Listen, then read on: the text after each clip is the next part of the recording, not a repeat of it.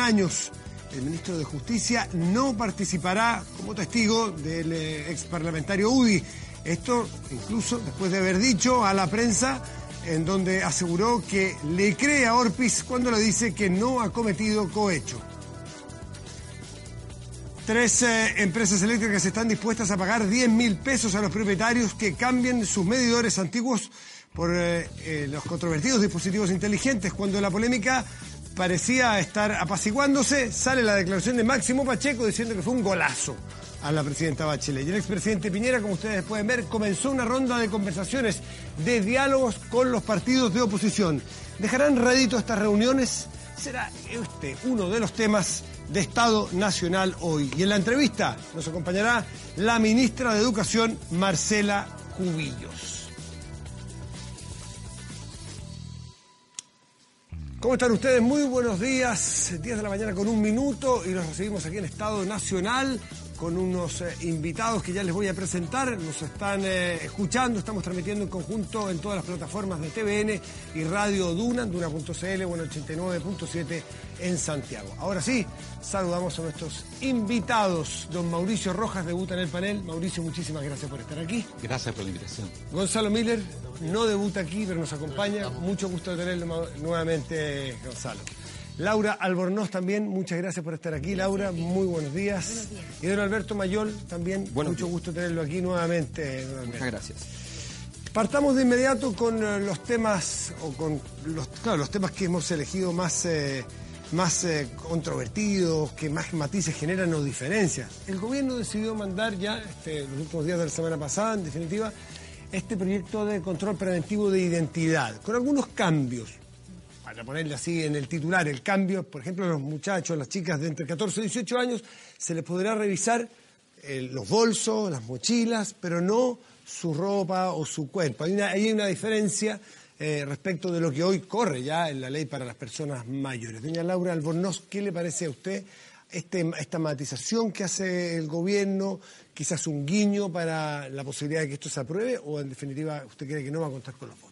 Yo creo que está bien, no podría haber sido de otra forma, es bueno que se incorpore una medida así, pero la verdad es que, lo que con lo que nos quedamos es con las declaraciones del fiscal del Ministerio Público que justamente manifiesta su oposición o su reparo a este proyecto, que no es el único, porque viene acompañado también de la directora del Instituto de Derechos Humanos y de la propia defensora de la infancia, institución que fue creada el gobierno pasado en Chile y que está y que ha hecho sus apreciaciones, ha manifestado sus apreciaciones sobre este proyecto. Entonces yo creo que la dificultad sigue presente, que mm, hay, hay cosas semejantes en cuanto a la estrategia política del gobierno de querer, lo mismo se hizo con la ley de admisión justa, de querer dividir proyectos para tener aprobación en el Congreso. Yo no creo que vaya a tener buen resultado porque en definitiva la idea resulta ser negativa, así como se conoce, vamos a ver el detalle, eh, así como aparece hoy día, aparece, parece ser una mala idea. Una mala idea. Eh, don eh, Mauricio Rojas, ¿le parece una mala idea? Usted que pertenece a centros de estudio, grupos más bien eh, liberales de pensamiento, ¿le parece que este, aquí hay una, una, pugna, una riña entre, entre las libertades y la necesidad de acrecentar o aplicar medidas de seguridad tendientes a mejorar este que es un problema de primera prioridad pública o ciudadana? Mira, lo que más limita la libertad de las personas es justamente la criminalidad, la inseguridad no poder salir a la calle a las 7 de la tarde, como pasa en algunos barrios de Santiago, es una limitación brutal de la libertad. Por lo tanto, aquellos que contraponen seguridad con libertad, yo creo que están en una discusión bastante abstracta. En este caso, además, tenemos que considerar que casi una cuarta parte de los delitos violentos los cometen hoy día menores de 18 años. Esa es una realidad que tenemos que enfrentar de alguna manera. Ahora se discute el método, ¿esta es la buena manera de enfrentarlo o no? Yo en ese sentido sé que hay muchas opiniones diversas. Laura nombró a los, fiscales. Yo creo que Carabineros da la, opinión que a mí más me da confianza. Ellos dicen que los controles preventivos de identidad son muy eficaces. Yo creo que ellos tienen una presencia que es bastante importante para poder dar este juicio. Ahora, esto no se puede juzgar separado por sí solo.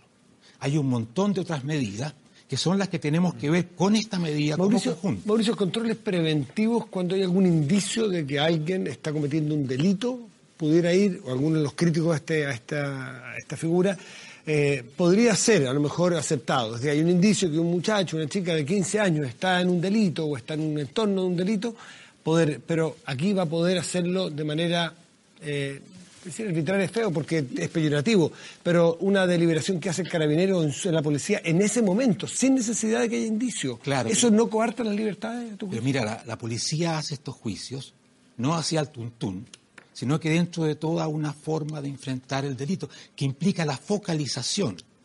Ellos van a los lugares donde hay más ocurrencia de delitos y en esos lugares tratan de intervenir. Alberto, focalización es justamente lo que quienes se oponen a esta medida creen que le falta a esta medida, que no es focalizada, sino más bien es de arrastre. Ese es el criterio que se ha utilizado. La verdad es que efectivamente la, medida, a mi juicio, no tiene ni fondo. O sea, cuando un sistema de investigación policial fracasa, tú puedes empezar a buscar eh, disparando a la bandada, que es lo que se está haciendo. O sea, si yo como eh, investigador entonces dijera que el Estado tiene que garantizarme que me van a llegar eh, 40.000 eh, grabaciones de conversaciones al azar de todo el país para que yo pueda entender los cambios culturales de Chile y, no, hay, control sobre la condición en que, se, en que se obtienen esos datos. Nadie puede decir que yo estoy haciendo, sé lo que estoy buscando. Estoy buscando cualquier cosa a ver qué encuentro. Aquí lo que está pasando es eso. Si la, si la policía tuviera capacidad para investigar, si la policía tuviera capacidad para poder eh, entregar pruebas a los fiscales, que gran parte de los problemas está allí, eh, si, la, si la policía fuese capaz de construir entonces los casos y seguir a las personas adecuadas, esto no sería necesario. Entonces, aquí hablamos de cómo, claro, cuando tú vas y dices el efecto total del descontrol sobre un fracaso del sistema de control de la delincuencia en los últimos años, eh, aun cuando, recordemos, y siempre hay que decirlo, Chile, entre siete grupos de países según nivel de criminalidad, está en el segundo nivel. O sea, entre los países, no los más seguros, los segundos más seguros. O sea, para que tengamos también las cosas en, claro. Y para que tengamos las cosas en claro, siempre está entre los países con más presos del mundo por cada mil habitantes. Entre los cinco, entre los tres, entre los ocho, siempre está allí. Entonces, para que tengamos ¿Chile? cosas. Chile. Chile. En América Latina. Chile. Eh, Entonces, ¿Cuál es, ¿cuál es la eso data? cambió radicalmente cuando el presidente Piñera, a través de un informe que le entregaron, de una consultora internacional le dijeron, usted tiene mucha gente presa, mientras hablaban de puerta giratoria, y el presidente hizo un indulto de 2.000 personas. ¿Perdón, de dónde son esas cifras, Alberto Mayor? No, son las cifras oficiales internacionales. Son Entiendo que King's College es la que hace la, es la cifra oficial para esto, y la vez que yo vi a Chile estaba, estaba muy arriba, efectivamente, pero estaban como entre los 20 primeros. Lo que pasa es que eso fue justo después del, de, de que el presidente Piñera hizo ese indulto. Justo antes estaba segundo, después de Estados Unidos, estaba segundo. O sea, Yo había visto otras cifras, pero... Entonces, entonces es bien... Eh, eh, pero Chile, en un país con ese nivel de delincuencia, ese nivel de, preso, es irracional. Lo que quiero decir para terminar, muy simple. Si tú tienes una lógica de la investigación, tú puedes focalizar la investigación y efectivamente obtener datos. Yo te pongo un ejemplo. Gran parte de los problemas en, en todos los barrios donde hay alta delincuencia tiene que ver con la penetración del narcotráfico. Eso es lo central. Una cosa muy sencilla, para detectar el narcotráfico, para poder eh, inutilizarlo, la clave es tener claro, tener control del lavado de dinero. Esa es la parte alta del asunto. ¿Cuántas denuncias el Servicio de Impuestos Internos ha hecho entregando a la Fiscalía antecedentes de cosas que le parecen raras? Un arriendo que debería costar 500, que vale 3 millones. Eh, cualquier cosa así. Eso son lavado de dinero. Hoteles que tienen las habitaciones llenas siempre. Cosas así. ¿Cuántas veces han entregado ese tipo de información? La verdad es que yo cuando se le han preguntado por ese tipo de situaciones a, los directores de impuestos internos, en general han dicho que el afán del servicio de impuestos internos es recaudatorio y por tanto no hacen ese tipo de análisis. Creo que hay que partir por allí y tener claro hacia dónde avanzar. Gonzalo Miller.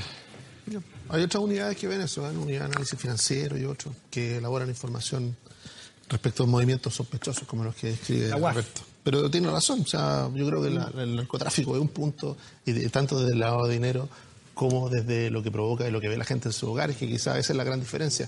No ve el lavado de dinero, que, es el más grave, pero, pero, finalmente lo que ve en la calle es eh, barrios tomados por eh, venta de microtraficantes. Y a mí lo que llama la atención es que siempre que se avanzan medidas, eh, son muy resistidas, muy cuestionadas.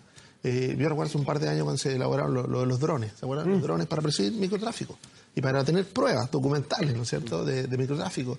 Y hubo una gran resistencia, oposición, eh, de hecho se les llevó hasta la Corte Suprema los drones. Y resulta que hasta la, justicia dijo, no, está bien, ahí, está bien así, no, tiene que tener un protocolo, tiene que tener resguardo. ah, eh, tiene que garantizar la privacidad de las personas. Eh, y, cumpliendo eso, no hay ningún problema de uso. De hecho, dos años después ya se masifica, lo, tiene Carabineros, lo está usando el gobierno y, ya no genera la misma resistencia. Cuando volvemos al control preventivo de identidad, nosotros decimos, y, lo dijo bien Mauricio, la labor de Carabineros no es aleatoria. El carabinero no anda aleatoriamente por todos lados, sino que, producto de lo mismo, de los datos, que es importante, ¿no es cierto? La presencia de datos, hay mapas donde dice mayor probabilidad y ocurrencia de delito. Y es en esos datos, e, sobre esos mapas donde concentra su mayor acción policial. No, no, no toda, pero la gran mayoría se, se, concentra ahí. Y en eso uno dice, bueno, el control preventivo de identidad, que no es otra cosa que poder pedirle a un joven que se identifique eso es el control preventivo de identidad. Entonces, cuando es una limitación a la libertad, sí, es una limitación a la libertad, pero bastante bastante sutil. ¿ah? Eso es lo que se está jugando en esta discusión parlamentaria. Entonces, cuando, por eso cuando el presidente, cuando el presidente recibe a los presidentes de los partidos, cuando, cuando, el presidente recibe a los presidentes de los partidos, y de alguna manera ese diálogo necesario, obvio, natural, mm. en donde hay aprensiones del mundo de la izquierda respecto del uso, el mal uso de esta herramienta, dice, bueno, eh, concentremos la discusión donde corresponde que es en cómo garantizamos que esta medida de control de identidad no afecta a los derechos de las personas, no afecta a los derechos, en este caso, de los menores. Y por eso me parece razonable, lógico, de sentido común, que no, no permita el eh, acceso, ¿no es cierto?, a, eh, al más digamos, más, eh, medidas más intrusivas. Me parece a mí que esa es una medida, de nuevo, semejante a lo que ocurrió, repito, con la ley de educación, de esto de fraccionar el proyecto y de incorporar nuevas medidas para tratar de capturar el beneplácito de quienes tienen que votar en el Parlamento. Insisto, este es un proyecto que no se conoce en profundidad, no se conoce en detalle y que, y que me imagino que el Parlamento va a tener algo que decir cuando se debata, pero a mí me parece que hay aquí eh, eh, una, un cuestionamiento al ejercicio, a la planificación y a la estrategia investigativa de las policías. Hay es una medida más bien de carácter efectista y que no necesariamente esté comprobada que vaya a solucionar los temas de delincuencia eh, con violencia que efectivamente nos afectan a todos los chilenos, nos preocupan particularmente a todos los chilenos. Yo creo que no hay antecedentes empíricos suficientemente claros para poder em, adoptar esta medida y no otra, que no soluciona el problema de fondo que tiene que ver con también con la desigualdad, también con la sensación de falta de oportunidades o de una suerte de agonía respecto del futuro de, muchos jóvenes que además rondan en un círculo de violencia y de pobreza que también tiene que ser incorporado en, la, en, la, en el debate. Eh, a mí me parece que el tema de los drones es otro asunto. Hay un debate jurídico respecto de la utilización de estos mecanismos y también como la utilización que en algunas oportunidades los moldes de, Santiago eh, anunciaron, ¿no? El control facial o de la huella del ojo. Me parece a mí que todavía faltan argumentos científicos suficientemente fehacientes para poder defender medidas como esta. Y lo que se hace es adoptar una medida política efectista, que insisto, los, los presidentes de partidos eh, cuando tuvieron reunión con el presidente le hicieron ver este, este tipo de observaciones y yo creo que en definitiva conoceremos de parte de la autoridad todo el detalle, los datos, las cifras para decir que esta es la medida que tiene que ser tomada y no otras tantas. Mauricio, en algún momento tú dijiste que Carabineros no va a la bandada, me parece que usaste el término, sino que se focaliza y va a los lugares donde está eh, cometiéndose el delito. Claro. Eso puede ser en base a, a un algoritmo que existe, investigación científica y te dice aquí puede haber, se puede predecir pero también puede prestarse para ir a determinados barrios y a otros no. Mm. Y se ha escrito bastante sobre, al respecto. Puede producirse allí una injusticia enorme de ir a los sectores sures de Santiago con más hincapié que a otros sectores más, el sector oriente, por ejemplo, que se produzca esa diferencia que puede ser muy odiosa. Yo creo que sería bueno enterarse más de cómo trabaja Carabineros y la PDI. Hay mucho desconocimiento, se inventan muchas cosas, yo no sé si ustedes conocen el sistema táctico de operación policial llamado STOP, mm. que es la forma, a través de todos estos datos, en que la policía orienta la utilización de sus recursos. Yo creo que es bueno enterarse de eso y no transmitir tantos rumores que tienen poca base. Pero hay una cosa... Perdón, más que rumores, es, la, es plantear una hipótesis, la posibilidad de que se, que se en unos... Que, que dos personas que vienen enfrente de un carabinero, que van vestidas de distinta manera, que tienen colores distintos, vestimentos distintos, aros, peinados, se le se le consulte a uno o a otro. ¿Tú no crees en esa posibilidad? Mira, es no conocer cómo trabajan las policías, es no tener confianza además en cómo trabajan las policías, en no ver los resultados del trabajo de las policías. Fíjate que el año pasado hubieron cuatro millones y medio de controles de identidad y solamente 39 reclamos. Pero hay una cosa más importante que no quiero que se pase sin decirlo. Mm. Se habla que esta medida puede ser agresiva contra los jóvenes, que va contra los jóvenes, etc. La verdad es que es al revés. Lo que estamos viendo hoy día en Chile y también en las bandas que salen fuera de Chile es el uso de los jóvenes porque saben que tienen una protección mayor frente al sistema legal. Creo que es muy importante romper este abuso que existe hoy día de las redes criminales de nuestros jóvenes. Y para eso hay que tener medidas. Hay una ley al respecto, no se le ha dado la urgencia. ley para castigar a aquellos adultos que, utilizan. hacerlo, pero también hay que atacar todas las posibilidades de hacerlo. no hay una ley, perdón, hay un proyecto de ley que se está discutiendo. yo, creo que, hay que tener claro que eh, la relación de las policías con la capacidad de relacionarse con antecedentes tecnológicos demostró al menos tener ripios muy importantes eh, cuando eh, se hizo la operación Huracán. o sea, lo que, eh, no, no, digo que ellos tengan por qué saber si la máquina funciona o no. Lo que digo es súper simple. Uno agarra el teléfono, llama a tres facultades, pregunta por informática y le pregunta a un experto si se puede, si cree que es posible que alguien con un computador, con un solo computador, con una inversión de cero peso, ya pueda intervenir WhatsApp. Entonces, con esa pregunta, tres académicos relativamente competentes van a decir, no, si usted tiene 5 mil millones de dólares, quizás, y si tiene 500 mil, tal vez. Entonces, eh, no. Bueno, resulta que eso pasó. Entonces, cuando uno dice, bueno, tal vez, tal vez están usando excelente tecnología, el punto es que la tecnología por sí sola no lo da, uno tiene que, yo he trabajado con Big Data y con, informáticos para ver el tema de Big Data, y efectivamente hay que hacer un diseño conjunto. Entonces, si, el, si el carabinero no sabe qué es lo que qué, es lo que está buscando. Yo digo lo siguiente. Uno, hay lugares donde uno va donde sabe que ocurren frecuentemente cierto tipo de hurto, por ejemplo. Y efectivamente uno ve los modus operandi de las personas que lo hacen. En, zonas donde de intensas reuniones y qué sé yo, se van a robar mochilas y cosas así. Tú estás, si, si, tú vas a ir a un lugar para ir a, No vas a encontrar nada. Vas a encontrar unos señores vestidos de terno, súper bien vestidos, fantásticos, y no, no vas a encontrar nada. Si tú te pones a mirar, a observar, eh, y, si, y si efectivamente eh, los locales tienen condiciones para que cuando le ponen cámaras, tienen cámaras que efectivamente funcionen y que puedas hacerte, acercarte a la cara, qué sé yo, empiezas a tener cierto tipo de antecedentes. Eh, creo que hay un tipo de trabajo que, la policía evidentemente ha mostrado que tiene falencias graves. Trabajo de inteligencia. Trabajo de inteligencia. Y, que efectivamente, y, da la sensación de que tampoco ha sido la, la, PDI capaz de decir, no, deme todo esto a mí mm. y yo me hago cargo fácilmente. Es una falencia evidente.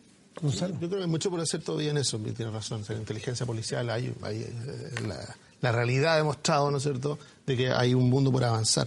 Pero, a ver, de nuevo, yo creo que la izquierda tiene muchas aprensiones, legítimas muchas, pero también tiene ciertos traumas con este tema, sobre todo el combate a la delincuencia.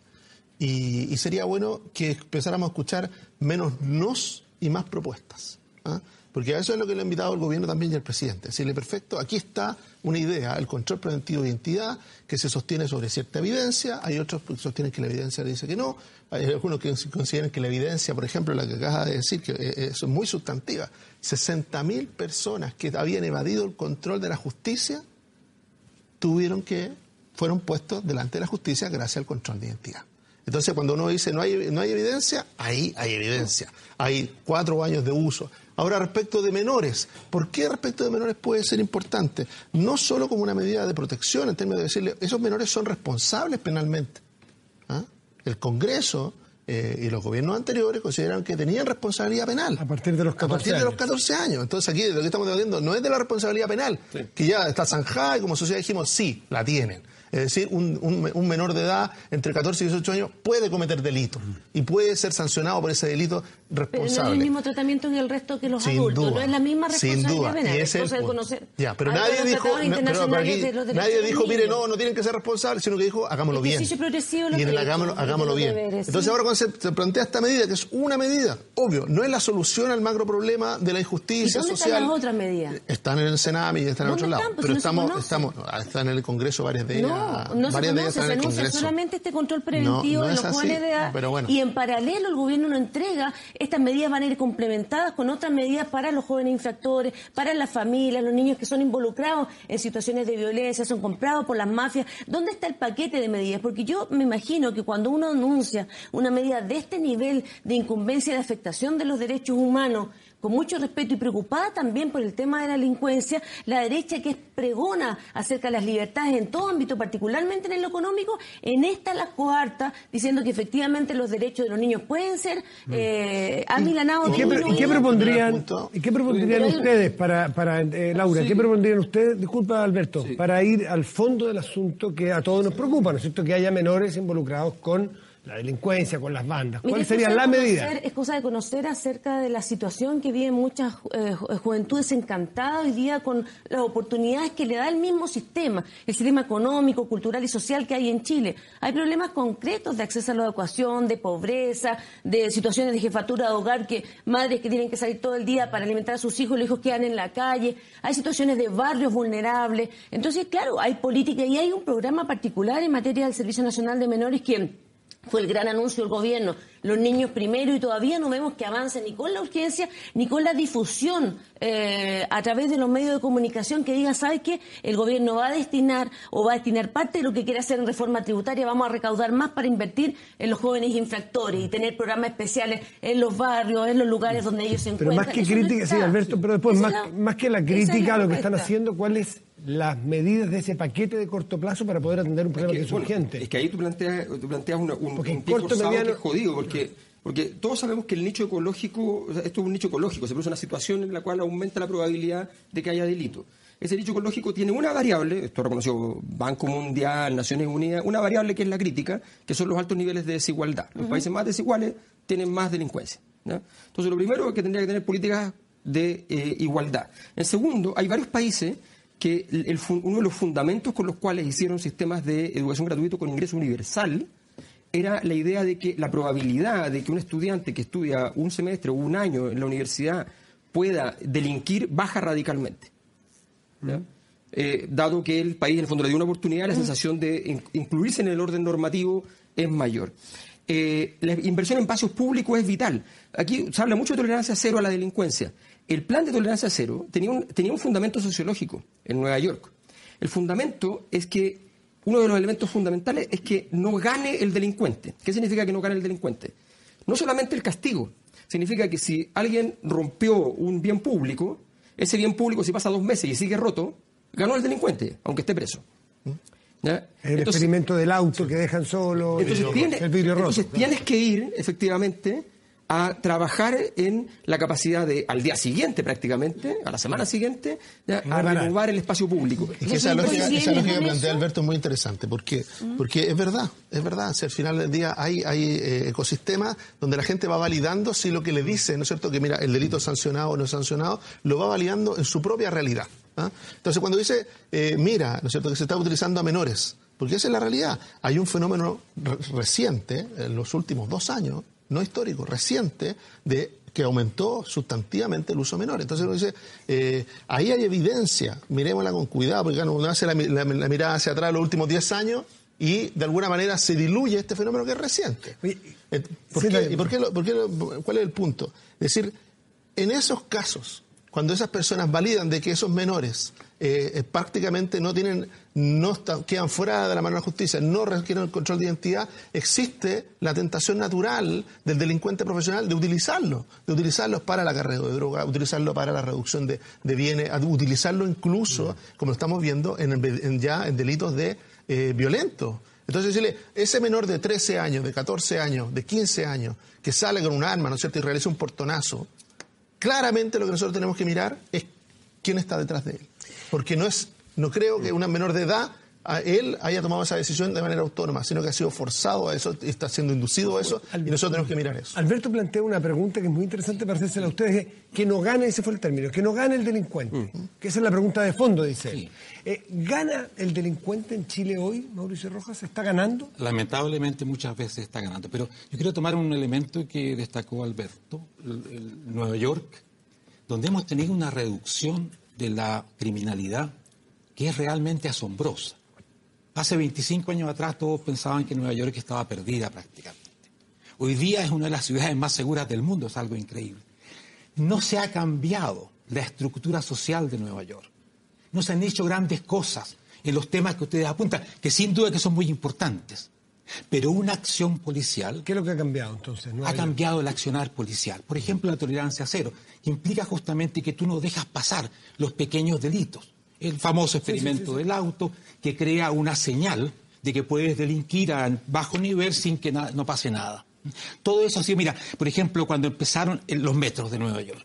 Apenas había un rayado, se guardaba el carro ese y se pintaba. O sea, no había huella del delito. Mm. El control de, de todos estos espacios donde comienza la delincuencia. La delincuencia no comienza cuando alguien mata a otra persona. Comienza cuando tú dejas que el joven empiece a hacer pequeñas infracciones. Esto es lo que el gobierno enfrentó mandando una nueva ley respecto de lo que de la civilidad, como se le llamó. Son cosas muy importantes y la verdad es que a mí me llama la atención que se desconozca la gran cantidad de medidas y acciones que el gobierno actual está haciendo. ¿Les llama la atención a ustedes que, como oficialismo, representante en esta mesa de, de, de cercanía al gobierno, de que el Ministerio Público, por ejemplo, eh, haya estimado que esta no era una medida eficiente en el control del delito o en la persecución del delito?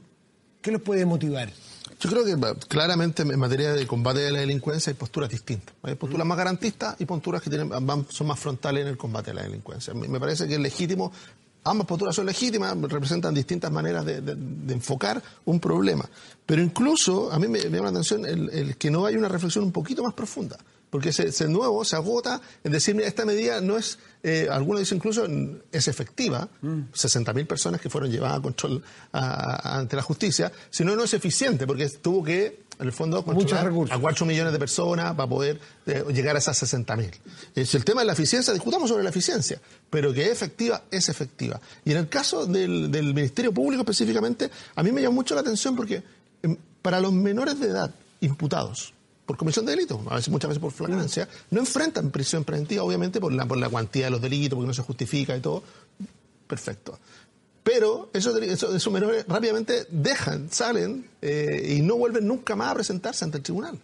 Nunca más. Entonces decirle, esta es una herramienta que permitiría, al igual que el control de identidad ha llevado a 60.000 personas que tenían órdenes de detención pendiente, a menores de edad que, cometiendo delitos, habiéndose eh, sancionado así por el propio Ministerio Público, ¿no es cierto?, esa investigación, eh, de alguna manera que siguieran siendo parte del proceso, porque si no se produce lo mismo que dices tú, Alberto. Ese menor de edad en su ecosistema dice, claro, a mí me detuvieron en flagrancia, fui al Ministerio Público, me, acusaron. En ese caso, ¿ganan, los delincuentes? ¿En un delincuente de 14 años? Lo, que pasa es que hay, hay, dos soluciones que, que son sencillas para un gobierno. O sea, primero, queremos entender este fenómeno hagamos hay, una investigación que ha hecho el gobierno, por ejemplo, para entender cuál es la dinámica de estos niños respecto a sus propias familias.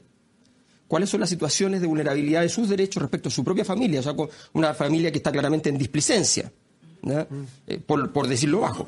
Eh, ¿Cuál es la relación de esa familia respecto a la, relación con los delincuentes? O sea, entender las estructuras familiares, sociales que están detrás. Porque si no entendemos eso, estamos atacando jurídicamente, nada más, no estamos entendiendo el fenómeno. Lo primero es eso.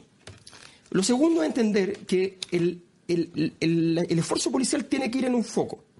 No se puede hacer todo.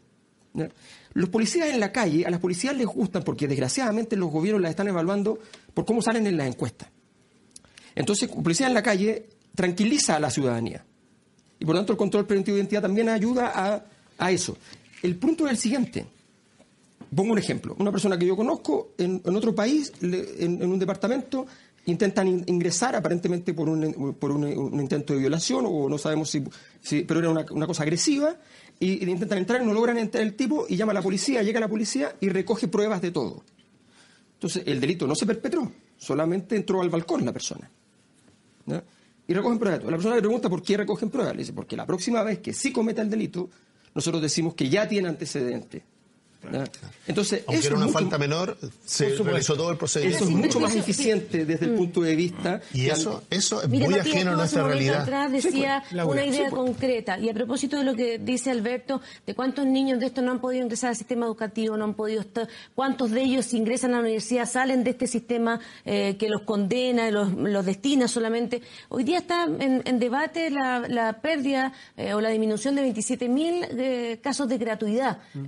que por retraso los estudios que el gobierno, del cual el gobierno tiene que hacerse cargo, 27.000 personas que perdieron la gratuidad. Entonces, ¿no sería del caso también, a propósito de esto, siendo propositiva, revisar esta ocurrencia de delincuencia en, determinados jóvenes y ver cuántos, cuántas personas de estas se cruzan y necesitan justamente insertarse el sistema educativo y no perder, por ejemplo, eh, esta, este apoyo que les da el gobierno? Entonces, yo creo que esta es una mirada, se requiere respecto a este tema de nuevo una mirada global que no parece así a la luz de lo que nosotros leemos, aparece solamente el control de identidad, solamente las medidas efectistas, etcétera. Mauricio, ¿quieres decir algo respecto a la sí, Muy brevemente, todo esto está muy bien, pero siempre hace falta una persona que encabeza la lucha contra estos fenómenos decididamente. Y esa persona se llama hoy día Sebastián Piñera.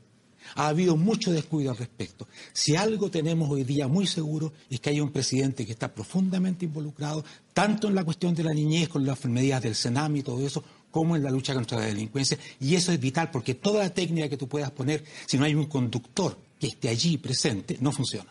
Los quiero cambiar de tema y nos vamos a, un asunto que hace rato está sonando, pero esta semana tuvo eh, mayor impacto, los medidores que parece algo tan técnico, que parece algo tan fuera de la política en general, que se ha tomado el escenario político, porque tiene que ver con un acuerdo que se llegó con algunas empresas eléctricas, no todas, de que dado una suerte de consenso técnico, que era bueno pasar de medidores antiguos a medidores inteligentes, ¿quién los pagaba? ¿De quién eran? Había que retirar algunos medidores que habían pagado las personas y decirle, bueno, usted ya compró su medidor, entonces yo se lo compro a usted en 10 mil pesos, para quedar en desuso, pero se lo compro. Y bueno, la, discusión iba relativamente encaminada hasta que apareció la voz del ex ministro de Energía, Máximo Pacheco, y dice que fue un golazo que le hicieron al gobierno de la entonces presidenta Michelle Bachelet. Eh, un golazo de las empresas eléctricas justamente. A ver, Gonzalo, ¿qué te parece a ti que los medidores se instalen en el centro del debate político en este caso? Yo creo que los medidores, primero, es una, eh, algo que nos lleva directamente a la cotidianidad medidores hay en todas las casas de Chile. Mm. ¿ah? Eh, no importa dónde viva, no importa dónde esté, hay un medidor eléctrico, por lo tanto es un tema que me afecta, me vincula directamente a la conversación. Y lo segundo, porque toca dos de los vicios de nuestra política, ¿ah? los medidores. La debilidad, un Congreso que aprueba una ley la prueba, eh, no tengo ninguna duda, bajo una buena inspiración. De hecho, cuando uno mira el, origen de la ley, era corregir eh, lo que estaba ocurriendo después del terremoto de la cuarta región. Eh, pero lo hace de una manera en que genera un segundo espacio, espacio de discrecionalidad para el Consejo Eléctrico, el Consejo Energético. Y ahí, segundo vicio, la fragilidad de la institucionalidad frente al lobby. Porque resulta lo que estamos conociendo ahora, después de nuestra primera abrir los ojos e iniciar respecto de que los diputados no defendían la propia ley que habían aprobado, porque claro, ellos la aprobaron en un sentido o con una intención, pero en los hechos, en la redacción, abrió la puerta a algo muy distinto. Y lo segundo, la fragilidad de nuestra institucionalidad frente al lobby, ¿por qué? Porque ahora estamos, estamos desentrañando una trama, ¿no es cierto?, que ya partió en este, en este comité, ¿no es cierto?, que tomó administrativamente una decisión eh, junto con las empresas eléctricas, y que finalmente nos lleva a que el ministro, este ministro que dice que le, hicieron un golazo al gobierno, porque él traza una línea, ¿no es cierto?, decirle yo fui ministro hasta aquí y esto ocurrió después, y, en, y en eso tiene razón, porque la decisión del comité es posterior. Lo que no nos dice es que cuando él era ministro, hizo una nota sobre esto, hizo un anuncio público sobre los medidores y recibió a las mismas empresas. Entonces decirle, en algún minuto la política tiene que tener los suficientes pantalones para explicar algo, a pesar de que sea difícil, a pesar de que sea eh, costoso en términos de opinión pública, circunstancial, pero también tiene que ponerse los pantalones cuando tiene que enfrentar a un regulado, ¿no es cierto?, que eh, generalmente eh, lo que está buscando siempre es maximizar su interés al, mantener su servicio, pero maximizar su interés. Escuchemos lo que dijo exactamente el ministro, el ex ministro Máximo Pacheco, lo vamos a la mesa. Esta, en mi opinión, es una discusión de una política pública aberrante. Esto fue un golazo que le metieron las distribuidoras de eléctrica al Estado. es una política contra el bien común y en favor de las distribuidoras que con ello están cometiendo un abuso inaceptable contra los hogares. Hablar de golazo parece más bien un lenguaje eh, que busca réditos políticos eh, y que no dan cuenta de la responsabilidad que le cupo al gobierno anterior que durante su mandato hizo dos procesos tarifarios y por lo tanto ahora eh, sorprende, por decirlo menos, que se esté cuestionando esos procesos. El exministro Pacheco eh, reconoció que les metieron un golazo y yo diría más bien un golazo media cancha con el tema de los medidores. Y es bueno que se asuma la responsabilidad. Nosotros, como gobierno, heredamos este tema, eh, pero queremos ser parte de la solución. Resulta que los técnicos dicen que es mejor tener un parque, como dicen los expertos, un parque de medidores inteligentes a uno análogo, antiguo. Pero resulta que hoy día, como es políticamente difícil defender esto, nadie quiere hacerse cargo y parece que nos vamos a quedar entonces en medidores de los años 70 versus del siglo XXI que nos permiten eficiencias, por ejemplo, medioambientales. Nadie lo dice porque nadie quiere abrazar un medidor hoy día. Claro, lo que, lo que pasa Hay una cierta cobardía en la política. Es que, hay, dos fenómenos que, que son separados y que se juntaron aquí. Uno es un fenómeno sociológico que desde, desde los académicos, incluso de derecha, se ha negado desde hace muchos años, que es la existencia de algo que explica por qué el medidor se transformó en un objeto metafísico, porque esto ya pasó a otro nivel. Eh, y, efectivamente la discusión es un poco es un poco increíble, o sea, vista desde fuera, es decir, como el país envuelto en los medidores de luz, eh, la verdad es que es una cosa bien, bien, bien insólita. Bueno, la razón para eso es que efectivamente hay una crisis de malestar social que hace rato viene ocurriendo y que cada tanto se deposita en un, en un objeto o en una situación. Y eso, bien, no voy a hacer el listado porque es muy largo, pero, pero es un listado, evidentemente desde el 2010 en adelante. Esa, esa crisis eh, hoy día se representa en algo que efectivamente, como dice Gonzalo, está en todos los hogares, uno lo ve y me lo quieren quitar. Entonces, y se transforma en, una problemática al punto que un jugador de fútbol pide su espacio y qué sé yo para decir que esto no puede ser y así sucesivamente. Bueno, frente a esto, la, problemática viene después entonces a nivel político. Eh, a nivel político, ¿qué es lo que pasa? Que la política no está en condiciones hoy día de hacer dos cosas fundamentales. Una, no sabe enfrentarse a los poderes económicos. Y segundo, no sabe enfrentarse al descrédito de la ciudadanía. Siempre está, siempre está. Eso, ese fenómeno, el que, en mis investigaciones yo llamé el lucro. El lucro no era ganar plata, el lucro era esa estructura. O sea, no sabe enfrentar las dos cosas al mismo tiempo. Entonces, no le puede decir a la gente, confíe en mí, porque esto efectivamente es un medidor que no es para cobrarle más. Es un medidor porque nos va a permitir una capacidad de, gestión mucho mayor y vamos a poder tener entonces eficiencias en el gasto y eventualmente incluso eh, eficiencias de corte medioambiental. ¿ya? Eh, no, no lo puede decir porque no le van a creer. No tiene, no tiene, no tiene no, lo hizo oportunamente también? Y, está, llegando tarde a la conversación. Y al otro lado resulta que efectivamente una ley que parte por un lado, el mundo económico llega y le instala una agenda distinta. Porque si esta agenda se quería instalar, se puede instalar, pero no llegando. Pasó lo que pasó con los estacionamientos. El origen de la ley es una cosa, el final es que terminas pagando más. Entonces la ciudadanía desconfía con razón. El fenómeno del malestar social no es una sensación, es un fenómeno cognitivo. Es un aprendizaje. Puede estar equivocado o cierto, pero es un aprendizaje. Es un proceso. Es un proceso. Entonces, ese es el problema. Eh, sí, eh, Mauricio. Luego Laura que pide la palabra. Mira, esto de los medidores es un gran medidor del mal estado de la política nacional, sin duda, porque lo que dice Alberto es totalmente razonable. Aquí hay una crisis de confianza. Las cifras de confianza del Senado, de la Cámara de Diputados, los partidos políticos son realmente penosas. Y esto viene a acentuar esa impresión. Ahora, eh, más que un, hay un golazo probablemente, pero aquí hay un autogolazo del ex ministro Pacheco con el gobierno de Michelle Bachelet, porque ahí fue, ahí se cocinó todo este asunto fundamentalmente. Por lo tanto, eh, de acuerdo. Pero hay una cosa importante que dijo Pacheco y que hay que recoger. Uno de los problemas esenciales que tenemos es que la distribución de la energía es monopolística en Chile. Son monopolios concedidos a distintas empresas. Eso no es así. Los servicios básicos en general, los monopolios naturales tienen esa característica. Es que, este no es un monopolio natural. Monopolio natural son los postes de la luz, la infraestructura, correcto. Pero el uso de la infraestructura para distribuir energía es totalmente posible someterlo a competencia. Yo vivo en Suecia habitualmente y yo elijo, el, mira, día a día si quiero, qué compañía me va a entregar el servicio eléctrico. Por lo tanto, aquí hay que profundizar porque por allí viene la base de los problemas, este tipo de monopolios absolutamente injustificables que existen y que fortalecen toda esta, toda esta idea y toda esta realidad de que hay una colusión entre política y empresa. Mm, Yo diría que mm, esto surgió de un error comunicacional del propio gobierno cuando el propio presidente Piñera dijo, le preguntaron, quizás un acto de honestidad, ¿quién paga los beneficios, los costos de esto? Y él dijo, y él dijo el 100% lo pagan los usuarios.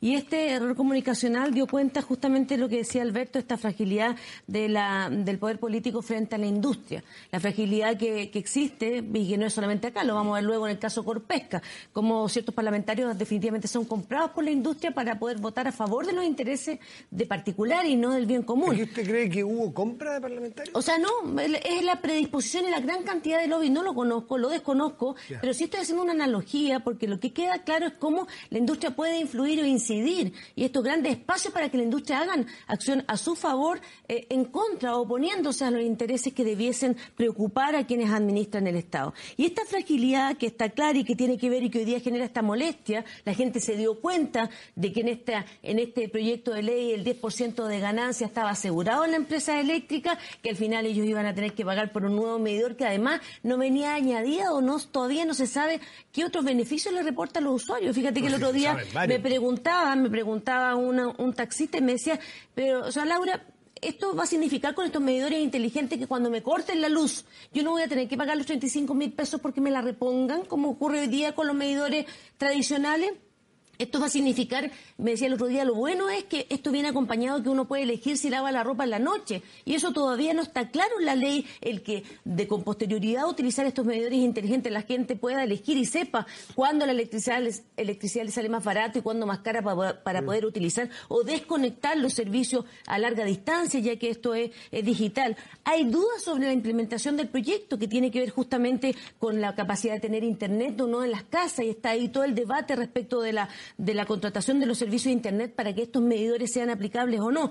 Entonces, eh, eh, habiéndose ocurrido este, este golazo, dijo Pacheco, yo la verdad que no creo que un ministro de Estado pueda eh, deshacerse de las responsabilidades que tuvo y pueda alegar eh, una suerte de ignorancia de este tipo de sucesos. Si bien es cierto, fue durante el periodo del ministro Rebolledo que se llevó, se tramitó con urgencia esta ley. La verdad que me parece insólito que un ministro de Estado pueda alegar ignorancia del conocimiento de estos hechos y más encima endosárselo al gobierno donde él era responsable de la cartera. Pero dicho lo anterior, a mí me gustaría ver cuál es la propuesta, además de pactar el 10 mil pesos para la compra de los medidores antiguos, cuál es la propuesta que el gobierno va a hacer para solucionar este, este problema, entendiendo que es un problema que, como eh, se dice, ellos asumieron, pero me gustaría saber cuáles van a ser la solución más que la, entre comillas, compra. O va a haber una ley corta que va a solucionar este impasse, que por lo demás, esta fijación de monto, yo quiero recordar que viene en la época de la dictadura, cuando se fijaron estas tarifas de ganancia para la empresa eléctrica. Esto no es de ahora, esto viene de la época de Pinochet. Entonces, ¿qué se va a hacer? ¿Qué va a hacer el gobierno para solucionar, y lo digo de la, de la mejor,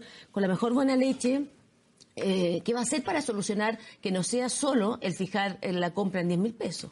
Gonzalo. un fenómeno interesante, de repente a veces eh, errores como estos eh, sirven de aprendizaje. O sea, de repente hay que equivocarse, hay que, hay que producir esto y, yo, creo como algo positivo la reacción ciudadana. Es algo positivo, ¿por qué? Porque significa que cualquier proceso de política pública, pensamos que lo habíamos aprendido con el Transantiago, ¿ah? algo que se hizo a la espaldas de la gente y que fue un desastre y que está en todos los manuales donde se enseña política pública como uno de los peores ejemplos a nivel internacional.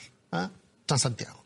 Pero resulta que ha habido mucho aprendizaje, se habla mucho de la participación, se habla mucho de la información, de la transparencia y de una sociedad más horizontal, pero aquí también falla eso.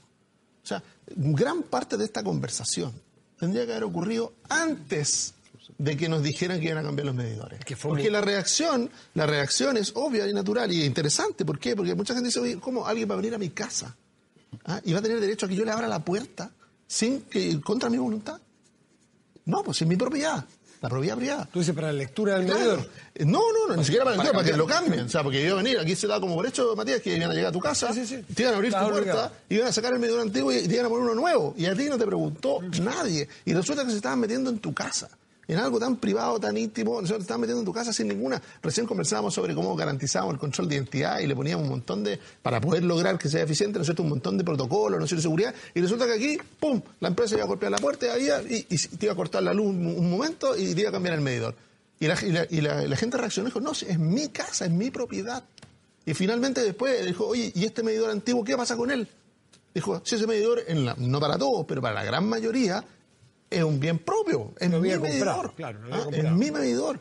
Y finalmente, eh, lo que por eso ahí se abre la conversación, la empresa dice, sí, en realidad, nosotros hasta aquí, hasta antes de la intervención del gobierno, las empresas estaban llevando esos medidores o lo estaban dejando botado al lado, sin ningún sin ningún uso posible. Y sin indemnizar a que lo haya comprado. la posibilidad de que una persona por sí mismo, por ejemplo, le encontrara un mercado o le encontrara un uso alternativo era, era bajísimo. Y resulta que se empezó a resolver una política pública.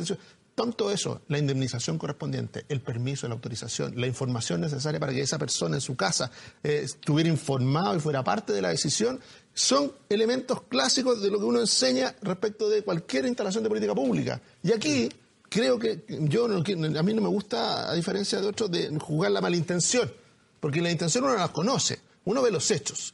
Claro, dice, mira, esto se aprobó hacia el final de un gobierno, se aprobó finalmente cuando ya nadie mira, ¿ah? pareciera como que no hay nadie mirando y cuando yo no voy a estar ya en el cargo cuando esto se materialice.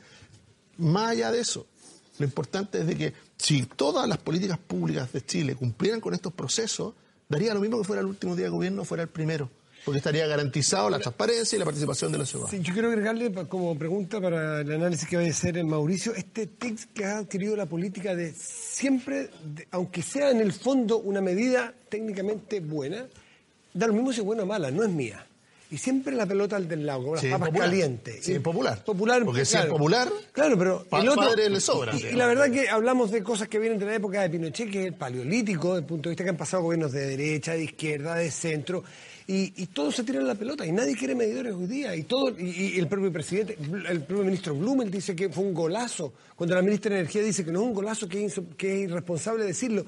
Entonces, este tic de no hacerse cargo de las cosas de la política. Mira, el tic fue muy grande al final de la administración de Michelle Bachelet, porque se trataban de aprobar un montón de leyes que no se pensaban aprobar. Si tú ves lo que dijo Pacheco en el 2016, porque la instalación de medidores comenzó en marzo del 2016 en barrios como la Florida. Él dijo, esto, esto como ley no se va a alcanzar a aprobar todavía, porque entendía que era una discusión mm. compleja.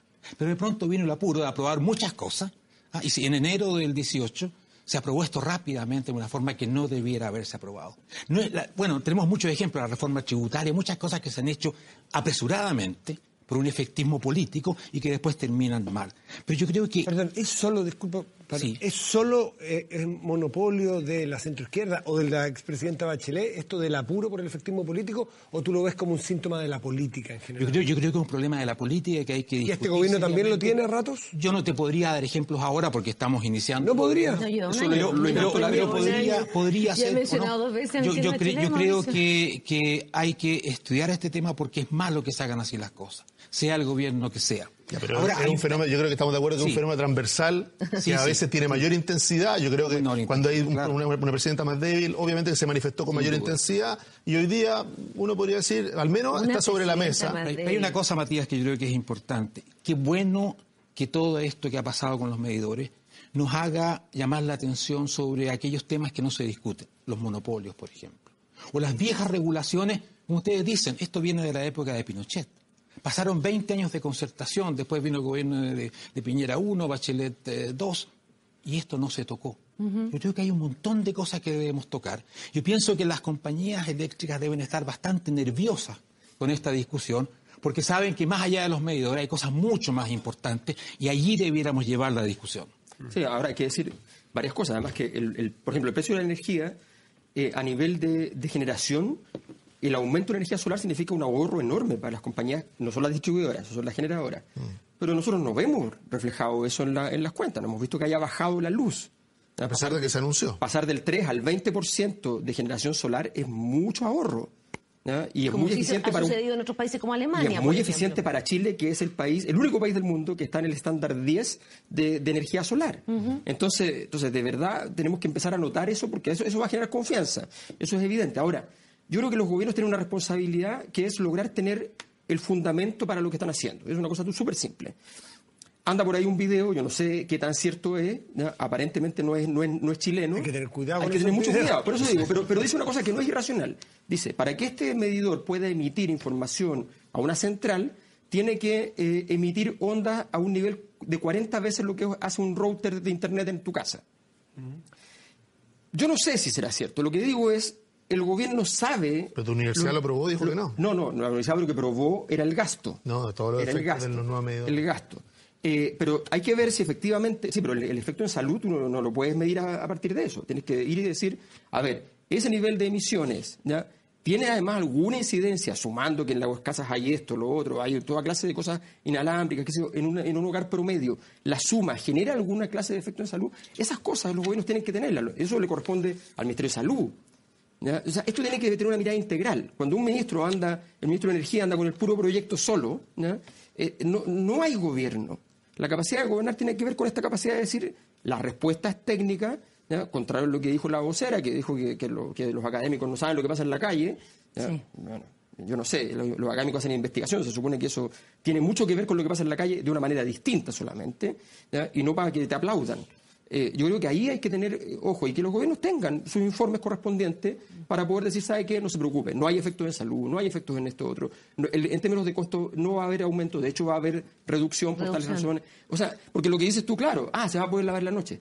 ¿Se va a poder lavar en la noche porque en la noche va a estar al precio de hoy día y en el día va a estar a un precio más alto? ¿O porque va a ser entonces efectivamente más barato y la gente va a saber cuándo utilizarla? Efectivamente. Entonces, todo eso, esa es la construcción de un gobierno y desgraciadamente el gobierno ha fallado en eso, hay que decirlo con claridad. Mm. No tiene, no tiene una agenda que a uno le diga, esta es la información relevante, confirmable, revisable, en fin. Mm. Veo que... Sí, lo que pasa es que estamos a, puertas de la cuarta revolución y nosotros estamos peleando por el, medidor.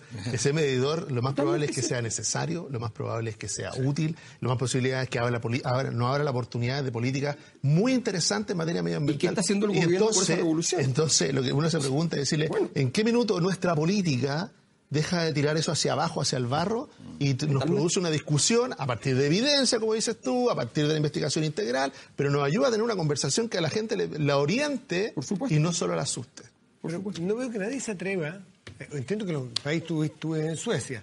¿Hay medidores inteligentes o medidores análogos? En todo el mundo se están cambiando. Entiendo, entiendo que en todo Supongo que son muy inteligentes porque en Suecia las cosas acostumbran a ser bastante inteligentes, a diferencia de nuestros países no les llama la atención. No, también pueden ser inteligentes, cosa de, adoptar las políticas de manera correcta, informar a la ciudadanía. Yo creo que había un déficit en la capacidad de informar en qué, de qué manera esta reforma también apuntaba, porque me imagino que ese era el propósito del ministro Rebolledo cuando se presentó el proyecto de ley a, abaratar los costos, a mejorar las condiciones de utilización de energía, eh, etcétera, etcétera. Y eso no ha sido explicado a la ciudadanía, más bien lo que pasó fue que lo que se ha exhibido eh, a partir de la declaración del presidente Piñera fue que esto lo iban a pagar el usuario, iba a ser más costo y iba a tener una ganancia al menos es, es heredado, dicen. Es heredado del gobierno anterior, el cual usted... yo, estoy, acostumbrada a esas palabras. De hecho, nuestro querido Mauricio ha mencionado dos veces hoy día a la presidenta Bachelet en su primera participación de Estado Nacional. en claro, este no me cabe duda que ese es su sentimiento. Entonces,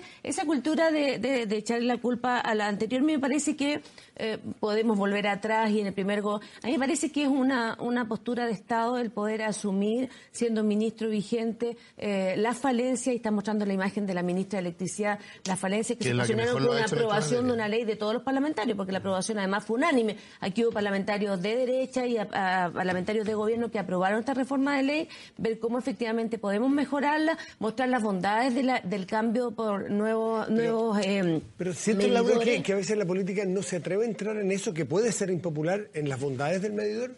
Porque, eh, porque la política en las bondades de la propiedad del medidor no hemos entrado al fondo. porque la política muchas veces se queda en decir que lo importante es lo que siente la gente y no la información Pero, por ejemplo, ni siquiera aquí hemos entrado a la discusión de fondo de qué es lo adecuado para la eficiencia de quién sea el medidor, más allá que lo pague y puedan eventualmente pagar. O, ¿De quién es bueno que sea de la empresa o que sea de las personas? El cambio, después del terremoto de, Coquimbo, fue que sea de las empresas, porque si es de las personas, es muy difícil que las personas, además que se le cayó la casa, tengan que comprar otro medidor. Entonces, y eso es eficiente, pero nadie se atreve a defender eso porque parece que es, eh, eh, pero nadie, defender a las empresas. y no Nadie, nadie, mucha gente. ¿Por qué? Porque aquí. Uno no ve nadie quemando sus naves por defender el tema de los medidores. Yo pensé, y lo hace de alguna manera tangencial eh, Laura, cuando dice, de las personas que han participado de este debate la que con mayor seriedad, aportando información y tratando de alejarlo de la política eh, pequeña, ha sido la ministra Jiménez. O sea, digámoslo. ¿ah? Eh, cuando muchas veces se critica a, ella no tiene una trayectoria política específicamente, quizá por eso su reacción aquí ha sido eh, la mejor de todas. ¿Por qué? Porque no está buscando ni rédito ni nada, está buscando hacerse cargo de esa política pública, hacerse cargo de lo que pasó, viabilizar una solución. Entonces, eh, también es conveniente cuando uno dice busca responsabilidad y, justamente la ciudadanía busca responsabilidad, también tiene que decirle cuando alguien, un interlocutor se atreve a hacer algo distinto. ¿ah? Eh, Perdón, pero yo creo que fue la que dijo que era un problema heredado. Aquí lo vimos en la cuña. Pero si es un problema heredado, y, lo, dijiste tú recién. sí, respecto de esto es la que he dicho, es la que es, absolutamente la que ha buscado una solución a este tema y es la que ha explicado la necesidad, la necesidad. Porque si uno fuera por la oposición, no habría, no habría, por ejemplo, medidores, ya no habría en Chile medidores. Se echaría para atrás la medida. Y lo que se está diciendo, no, esto es necesario para Chile. Los medidores, hagámoslo de una manera. Hagámoslo de una manera. Es lo que han dicho. reacción de la oposición. Es lo que dijeron, es lo que han dicho toda esta semana. Mauricio. los medios. Pero en eso, solo para terminar, pues la ministra Jiménez lo que ha puesto sobre la mesa es la necesidad de los medidores. No le ha tenido miedo a sentarse con las empresas. A disgusto muchas veces de las propias empresas.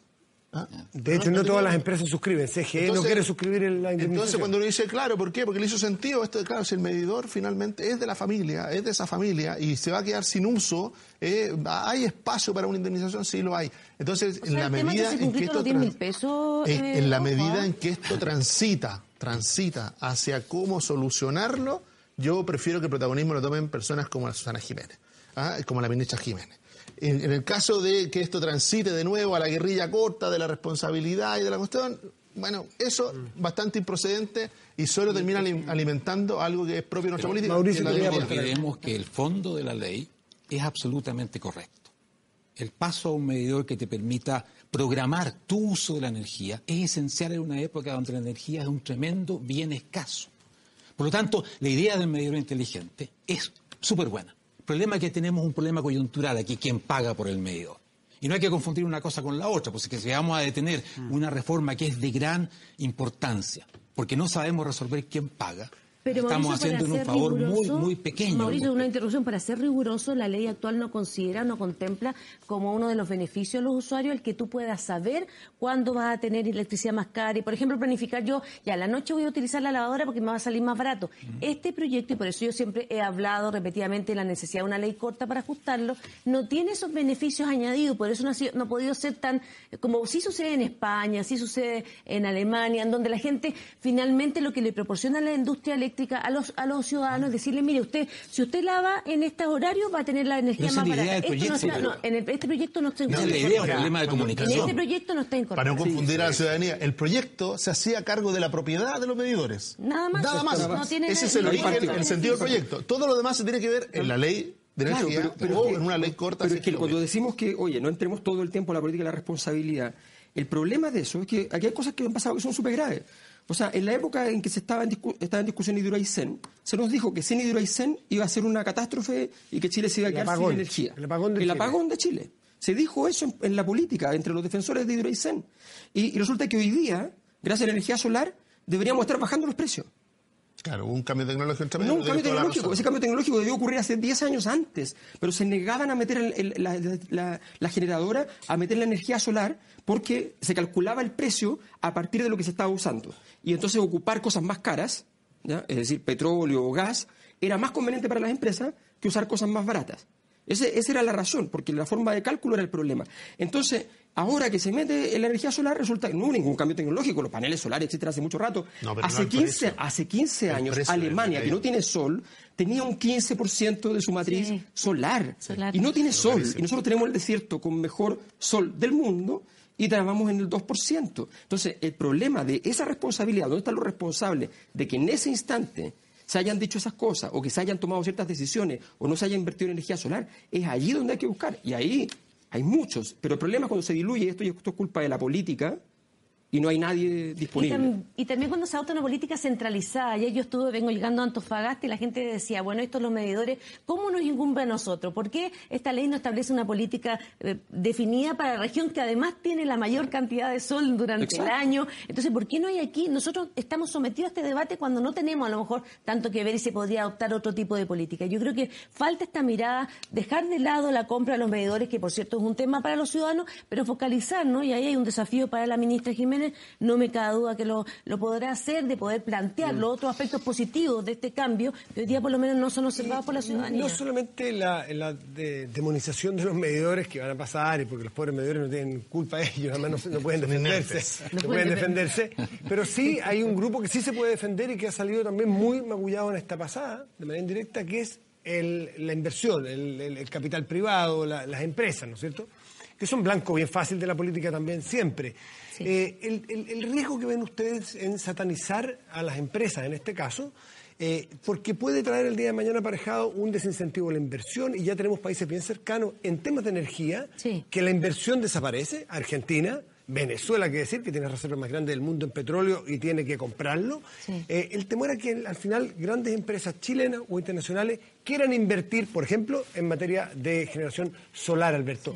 Esa responsabilidad también a lo privado y a la empresa, ¿cómo la ven ustedes? Ah, yo creo que... Satanizarlas es fácil. No, no, yo creo, yo creo que... es popular. cualquier proceso, cualquier... No, a ver, lo que pasa es que aquí se sataniza un conjunto de actividades, o sea, y, se busca que no haya nadie que genere ningún nivel de prestigio. O sea, ese, ese, mm. es el resultado de todo un sistema político en decadencia, que todos dicen, no importa qué tan mal estoy yo si el otro está peor. Mm. Y esa es la lógica. Entonces no estamos construyendo nada en ese sentido. Y ese, y ese es el problema, porque aquí el, que, el órgano que tiene que producir credibilidad y confianza es la política. Si eso, esa es su tarea. las empresas, la posibilidad de que las empresas puedan construir, pueden construir imagen, pero credibilidad, legitimidad, no está en sus funciones, no son capaces de hacerlo, y las empresas tienen que empezar a construir tremendas operaciones eh, eh, de carácter comunicacional que no van a llegar a ese objetivo porque no son capaces, ellos no tienen un mandato popular.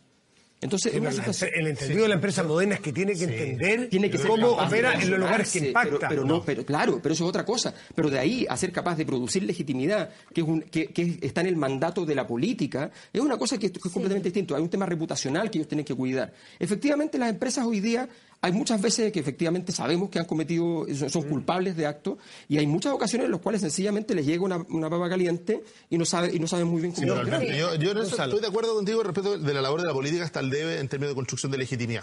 Y, ojalá que demos paso para que eso avance, porque eso, eh, eh, eso no es inocuo para el país.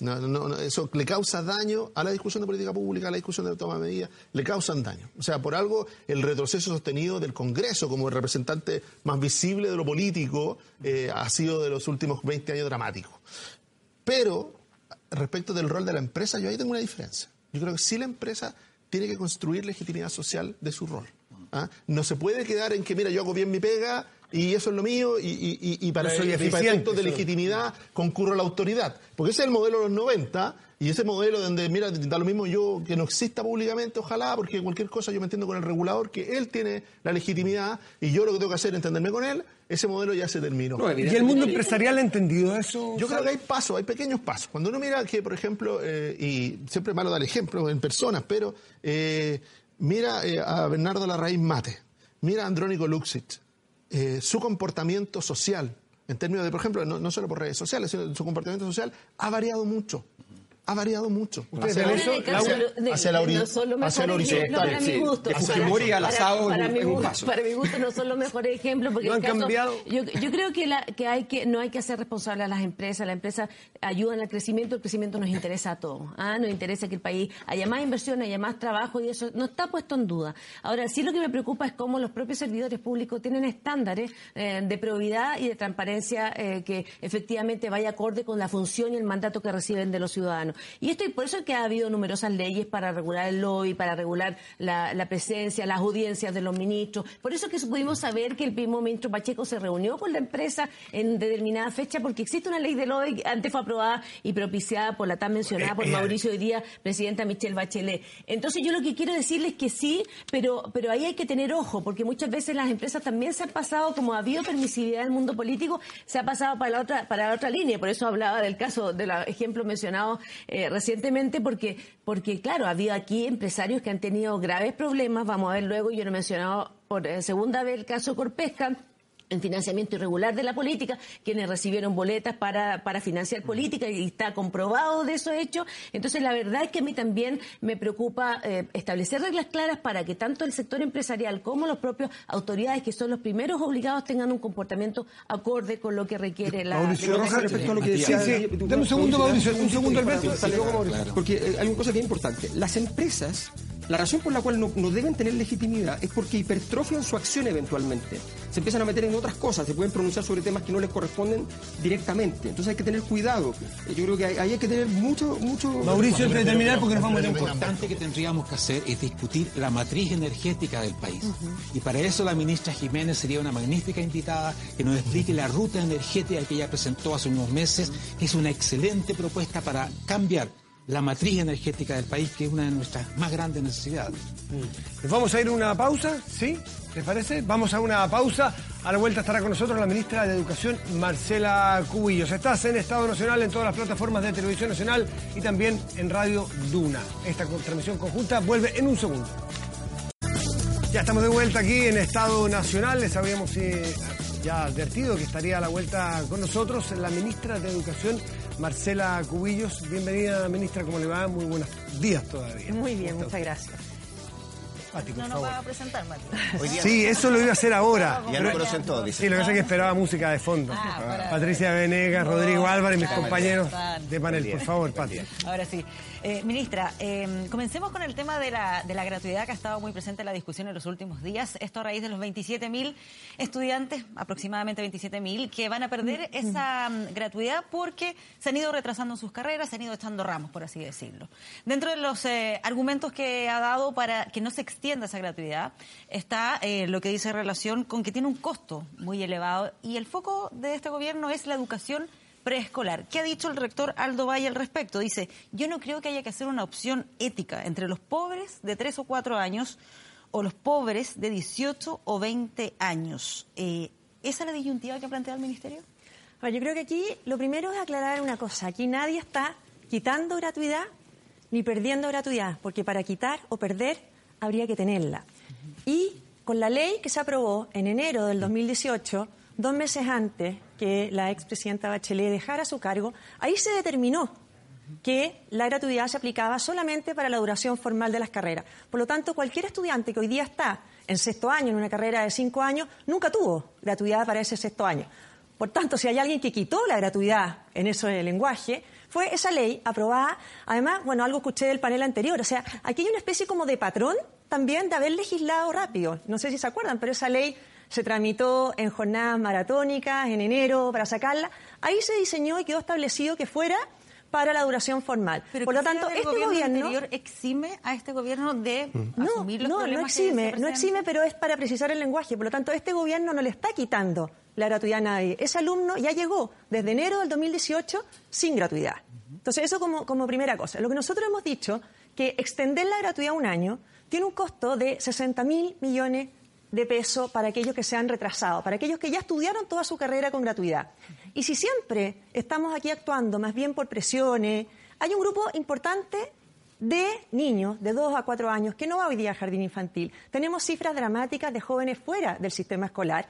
Y obviamente los recursos son limitados. Creer que los recursos no son limitados y que se pueden gastar todos en todas partes es un poquito de demagogia. Entonces, hay jóvenes y niños. si acaso se debe escoger o colocar aquí frente a la pared a aquellos que son más vulnerables, que están en educación preescolar, versus los que están en la universidad y que también son vulnerables. Cualquier gasto público implica priorizar. Aquí también tenemos que tener claro que solo un 30% de los alumnos estudia con gratuidad. Hay, creo, la cifra de 270 o más, 270 mil o más de jóvenes de los primeros seis deciles que estudian sin gratuidad. Por lo tanto, aquí estamos hablando de un 30% de alumnos de pregrado que estudian con gratuidad. Nosotros lo que hemos dicho, y es la prioridad del gobierno, es poner el foco en que los alumnos lleguen nivelados a las universidades, poner el foco de nuestros recursos en la educación preescolar, especialmente en el proyecto de subvención que tenemos de niños de 2 a 4 años, o en los jóvenes que están fuera del sistema escolar. Esos jóvenes no salen a la calle, esos niños no tienen crutch que los defiendan. Por lo tanto, la responsabilidad ética del gobierno es poner la prioridad donde nosotros creemos que está la mayor urgencia hoy día. Ministra, este es un tema heredado, por cierto, usted lo decía efectivamente. Y cuando uno recibe una herencia tiene la opción de producir las cosas buenas y las malas. Y imagino que las malas hay que tratar de em, em, sacarlas adelante. Bajo esa misma perspectiva, em, ¿usted cree que exageran los rectores cuando le apuntan a la gratuidad como el factor más clave respecto al problema económico que están pasando hoy día las universidades? Yo creo que aquí hay varias cosas. Efectivamente, los gobiernos se hacen cargo, pero también tenemos que ser responsables que está, parece que habiendo una especie de patrón de mal diseño de las leyes que heredamos. Si uno ve el presupuesto en materia de educación, siete de cada diez pesos van a financiar leyes que nosotros heredamos en materia educacional del gobierno anterior. Yo sé que a algunos no les gusta que nosotros hablemos del gobierno anterior o de la expresidenta, pero mm. si seguimos aplicando leyes o teniendo que corregir diseños de leyes que heredamos, bueno, se hace imposible no hablar de ese tema. Yo creo que aquí hay un mal diseño general. Porque si efectivamente eh, la gratuidad está financiando hoy día de esta manera y alargándose las carreras como están, no se pone el foco en la educación parvularia para que lleguen nivelados, no se puso el foco en calidad para que también los alumnos mejoraran su calidad y llegaran mejor nivelados a la educación superior. Y además, porque esto también tiene que ver con el sistema de admisión escolar, si además estamos frustrando las expectativas de esos jóvenes de octavo básico con un muy buen rendimiento académico, que probablemente si llegan a un liceo emblemático van a llegar a la educación superior, van a tener éxito en la educación superior, tenemos un sistema en su conjunto que está mal diseñado. Entonces nosotros como gobierno, ningún problema, discutamos los diseños, discutámoslos con profundidad, pero lo que no parece razonable es que los mismos que son responsables de un mal diseño, hoy día pretendan dar cátedra de cómo corregir el diseño que ellos contribuyeron a crear. Me queda súper claro, ministro, que efectivamente el foco del gobierno es hoy por hoy lo que tiene que ver con la educación preescolar. Eh, ¿Eso implica necesariamente que no hay recursos para gratuidad? Para tratar de solucionar este problema hoy día de la universidad. la pregunta es si es un tema de recursos o un tema de principios para ustedes. Yo creo que aquí hay varias cosas. Hay un tema de urgencias y de prioridades. Nosotros creemos que la gran reforma olvidada acá fueron dos fue apuntar a la calidad para que los jóvenes lleguen a la educación superior en mejores condiciones y fue también apuntar a la educación parvularia. Aquí cuando se da la discusión la semana pasada es bien decidor. Mm. Cuando algunos rectores dicen, bueno, entonces entiéndase con la calle, bueno, eso confirma lo que estamos haciendo. Porque vuelvo a decir, los niños de la educación preescolar no tienen crutch que los defienda, ni tampoco salen a la calle. Los niños que están fuera del sistema escolar tampoco tienen quien los defienda. Por lo tanto, acá, si vamos a discutir el diseño de la gratuidad, perfecto. Nosotros tenemos una comisión de asesores, un comité técnico, discutámoslo. Pero si el único eje está en que vamos a financiar aquellos alumnos que se retrasaron por razones distintas de enfermedad o de embarazo, porque lo hubieran podido suspender y por lo tanto no perdían el beneficio, ahí estamos, obviamente, mm. poniéndonos en discusión de cuál es la agenda nuestra versus la agenda que tuvo el gobierno anterior. El presidente Piñera al llegar dijo con claridad, la gratuidad llegó para quedarse. No es tema en nuestro gobierno. Habrá quedado mal hecha la ley y parece que es así, porque los propios rectores piden que se ponga un parche a la ley. Pero cuando la, herida sangra hay que poner un parche. No hay que dejarla sangrar sencillamente porque la herida no la provoqué yo. Es un tema de Estado.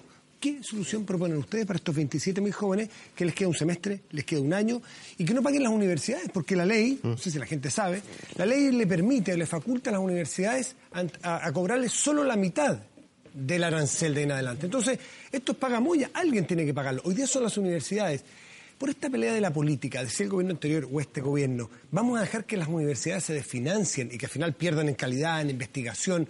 ¿No va a salir más caro al final este, este remedio que la tema es más complejo que decir si es este gobierno o de otro gobierno. O sea, aquí efectivamente yo creo que de partida las universidades tienen que transparentar que el problema de ellos no es el sexto año. El problema de ellos es el diseño de gratuidad con el que están en desacuerdo, pero están en desacuerdo hoy día. Parece que no estaban en desacuerdo cuando se aprobó esto. A ver, usted tuvo con el No, quiero decir una cosa, porque tú me preguntaste también de la solución.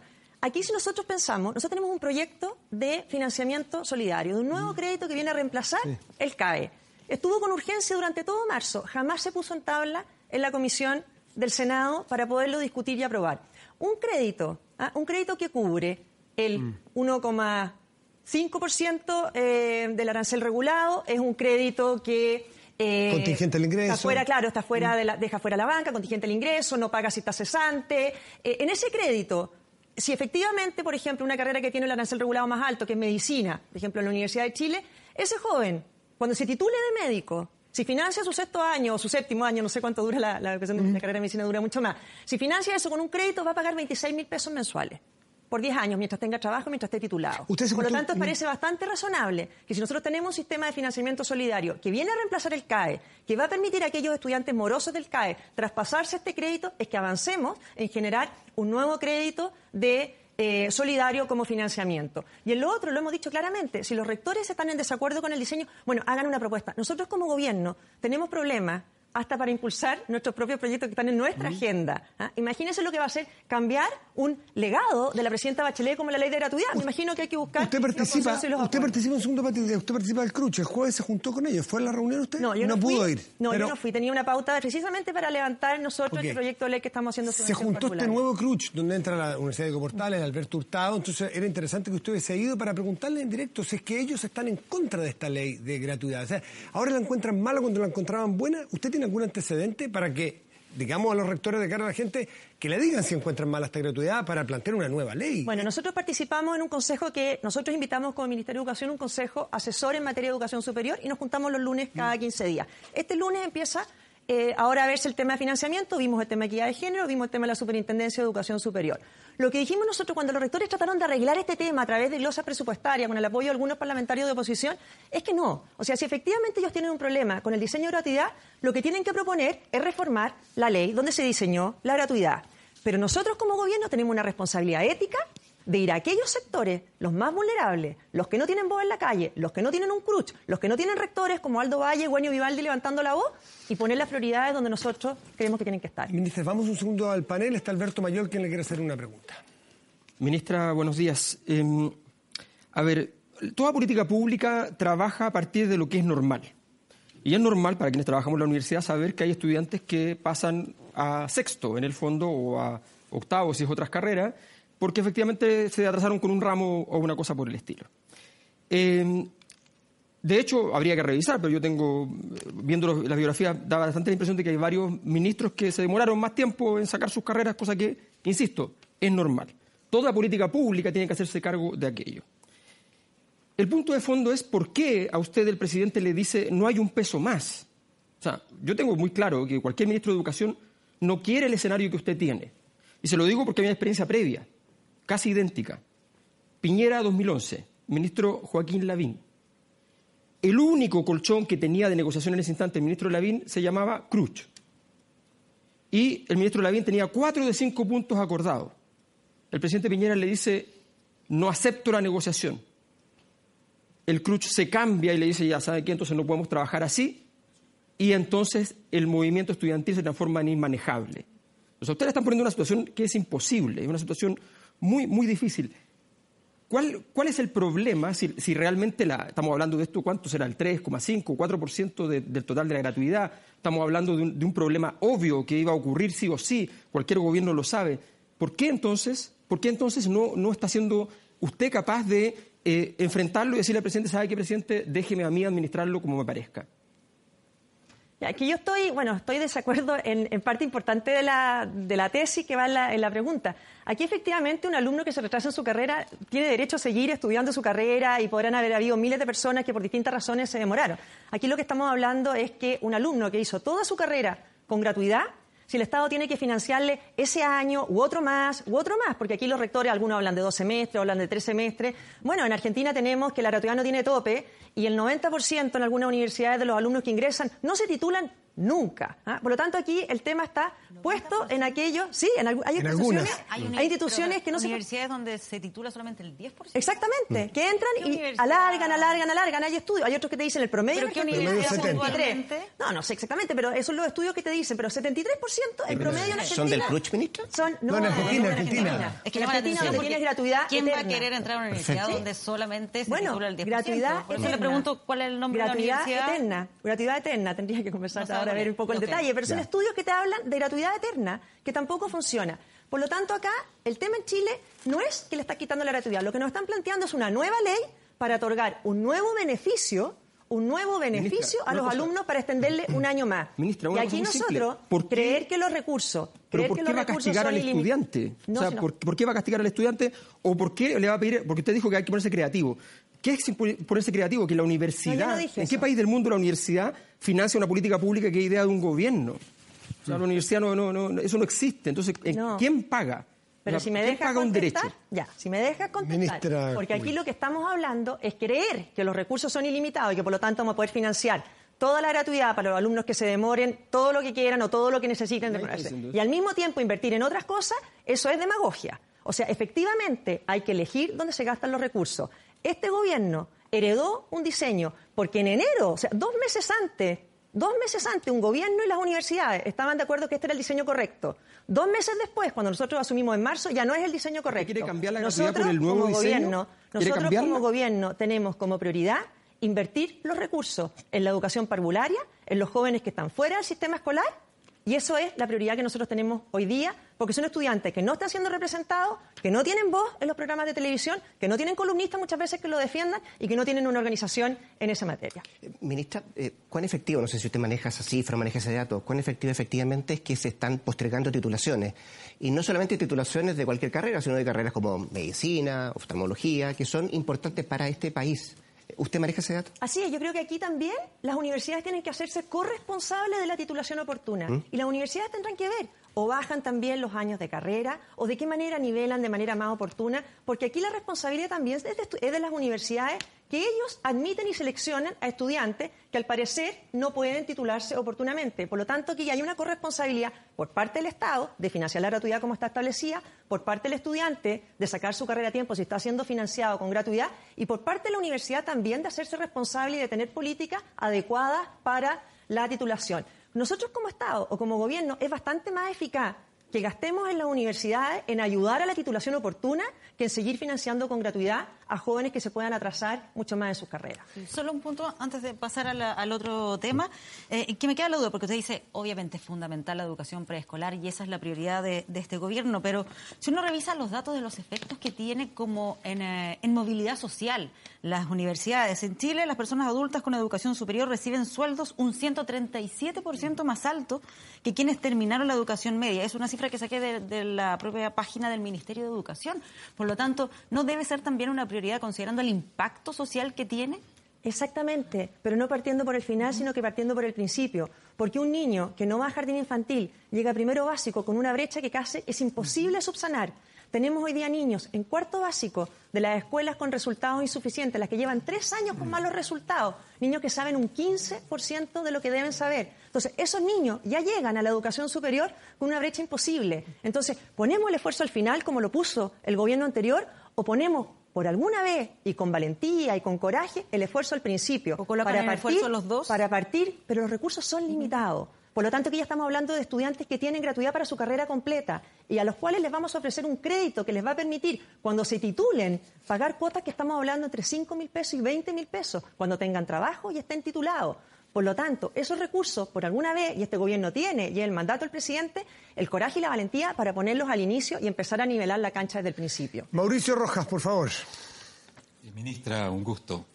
Eh, yo creo que usted asume un gran riesgo político con lo que está haciendo hay 27.000 ahora personas que están dispuestas a marchar, pero yo alabo realmente que se priorice bien y que se diga claramente que los recursos públicos no son inagotables y que hay que ponerlos donde éticamente corresponde. Pero el riesgo político está allí. Sin embargo, yo quisiera moverla hacia otro tema, el tema de la admisión justa.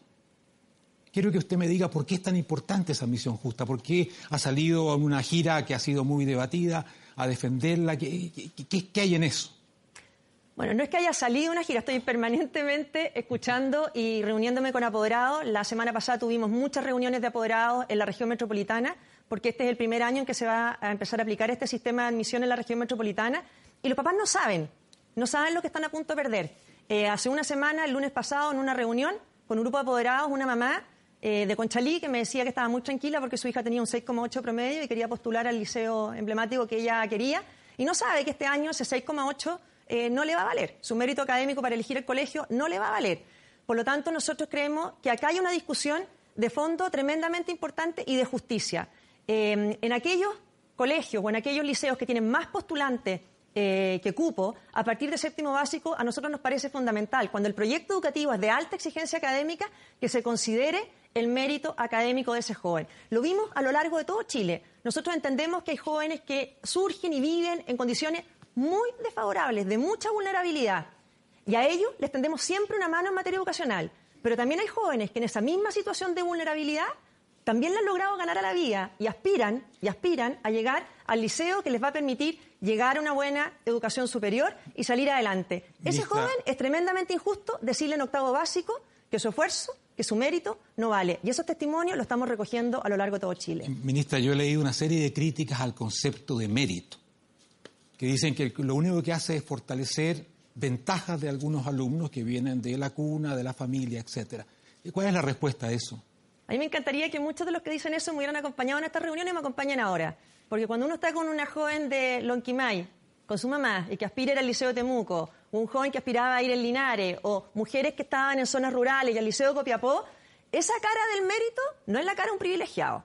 Esa es la cara de una familia tremendamente forzada, con, que eligieron ir a clase en vez de estar quizás en la calle, que eligieron sacarse la mugre para asistir y para esforzarse. Por lo tanto, yo creo que acá, por un lado, nosotros como educación le tendemos la mano a todos los jóvenes para mejorar la calidad y sacarlos adelante, pero también frustrarle o ponerle un portazo de un día para otro a ese joven que se esforzó y que miraba estos liceos emblemáticos como un camino para llegar a tener mejores oportunidades, también es tremendamente injusto. Está claro que el proyecto, eh, antes de que ingresara al Congreso, ya tenía polémica, lo estamos conversando acá, eh, pero el proyecto ingresó separado al Congreso. Eh, ¿A qué responde eso? ¿A una estrategia legislativa? ¿Responde a que efectivamente usted cree que puede haber mayor consenso si entra separado el proyecto cuando hemos visto y lo hemos conversado acá? hay mucha reticencia a admisión justa.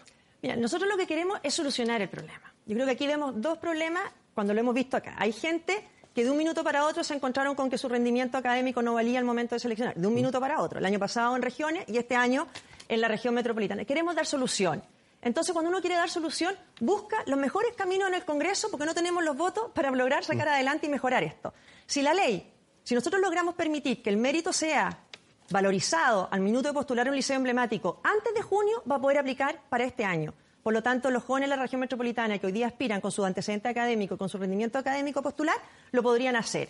Entonces, hay un afán también de ir dando soluciones. Y el otro proyecto que ingresamos por el Senado apunta algo bien fundamental, que es a tener también un 30% por proyecto educativo y que el resto entre a este sistema eh, centralizado con prioridades nuevas. Los niños de la residencia del Sename hoy día no están priorizados. Los niños con necesidades educativas permanentes, bueno, es la gran deuda de la ley de inclusión. Porque la ley de inclusión supuestamente les garantiza un cupo, pero no les garantiza que lleguen a colegios donde van a recibir la integración que necesitan. Bueno, nosotros creemos que esa mamá que tiene un niño con necesidades educativas permanentes, si elige un colegio que ella como mamá ha visto donde va a tener su mejor integración y la mejor educación, es lógico que sea priorizada. Entonces aquí lo pusimos en dos proyectos de partida porque tenemos un apuro muy grande. Si el de, el de mérito académico sale antes de junio, alcanza a regir para este, para este año.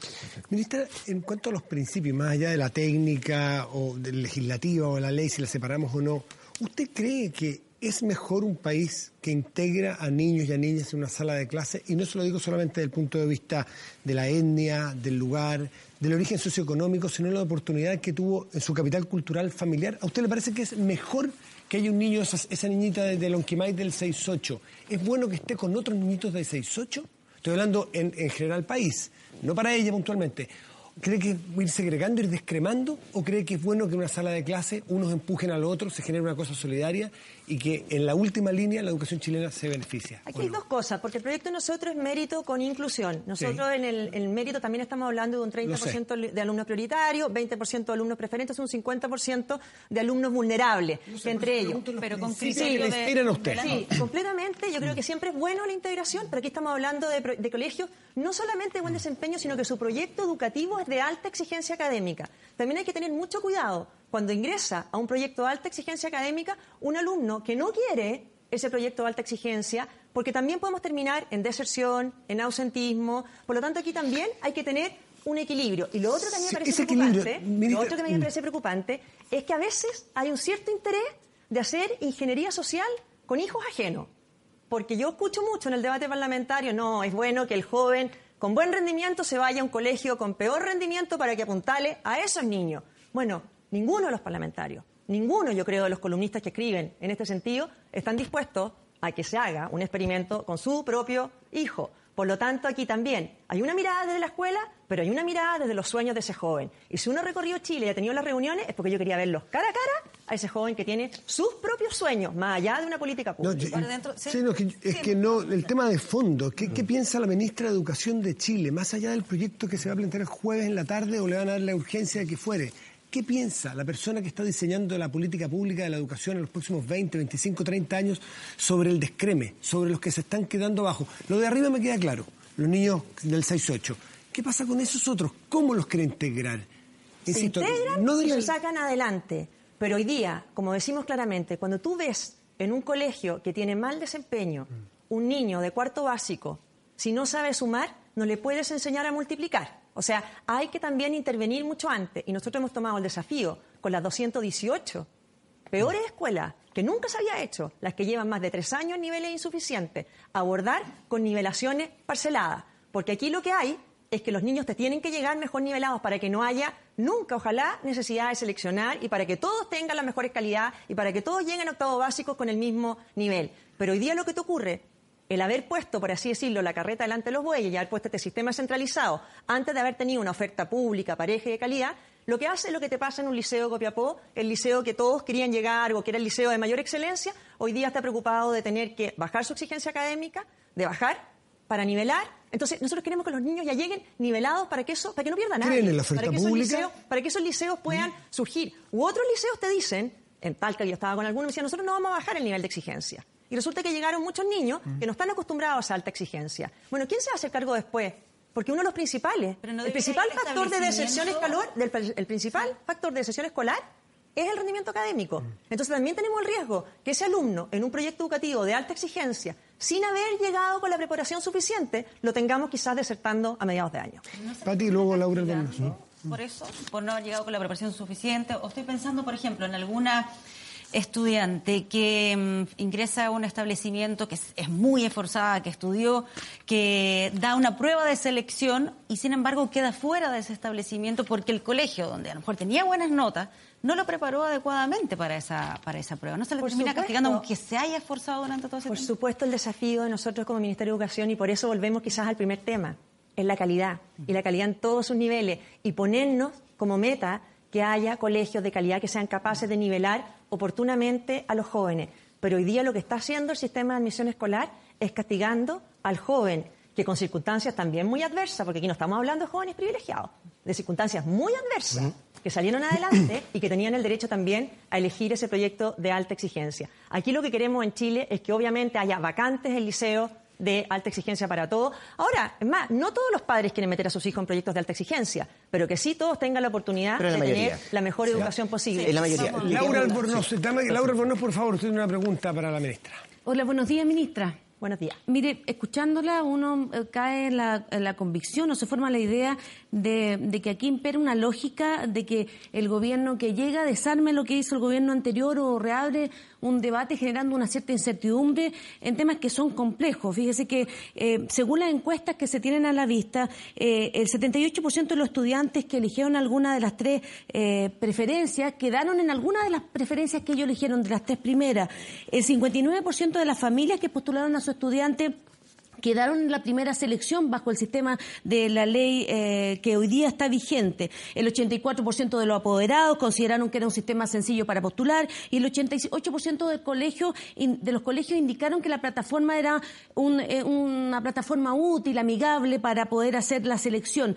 Yo me pregunto, eh, bajo esta, esta lógica y atendiendo particularmente lo que usted señalaba, que este gobierno está teniendo problemas para avanzar en sus proyectos, será por el déficit en el Parlamento, por la propia capacidad de gestión. ¿No parece de toda lógica escuchar lo que han dicho, eh, que afirmó en un principio el exministro Varela, pero también la evidencia que muestra hoy día los estudios del CEP, que no podríamos decir que son centros de estudios de la oposición, o las opiniones de Silvia Izaguirre, eh, Gonzalo Muñoz, etcétera, señalando que el sistema de admisión escolar es el mejor sistema que se puede tener para asignar eficientemente y sin discriminación eh, los cupos en los colegios y volvemos a tomar esta retórica o esta estrategia política de seguir tratando de desarmar aquello que hizo el antiguo, el antiguo gobierno. A mí me preocupa porque particularmente lo que hemos observado del Ministerio de Educación es un énfasis puesto justamente en hablar de quitar eh, o de terminar con lo que hizo el gobierno anterior y poder ponerse o preocuparse o poner el foco en otro asunto.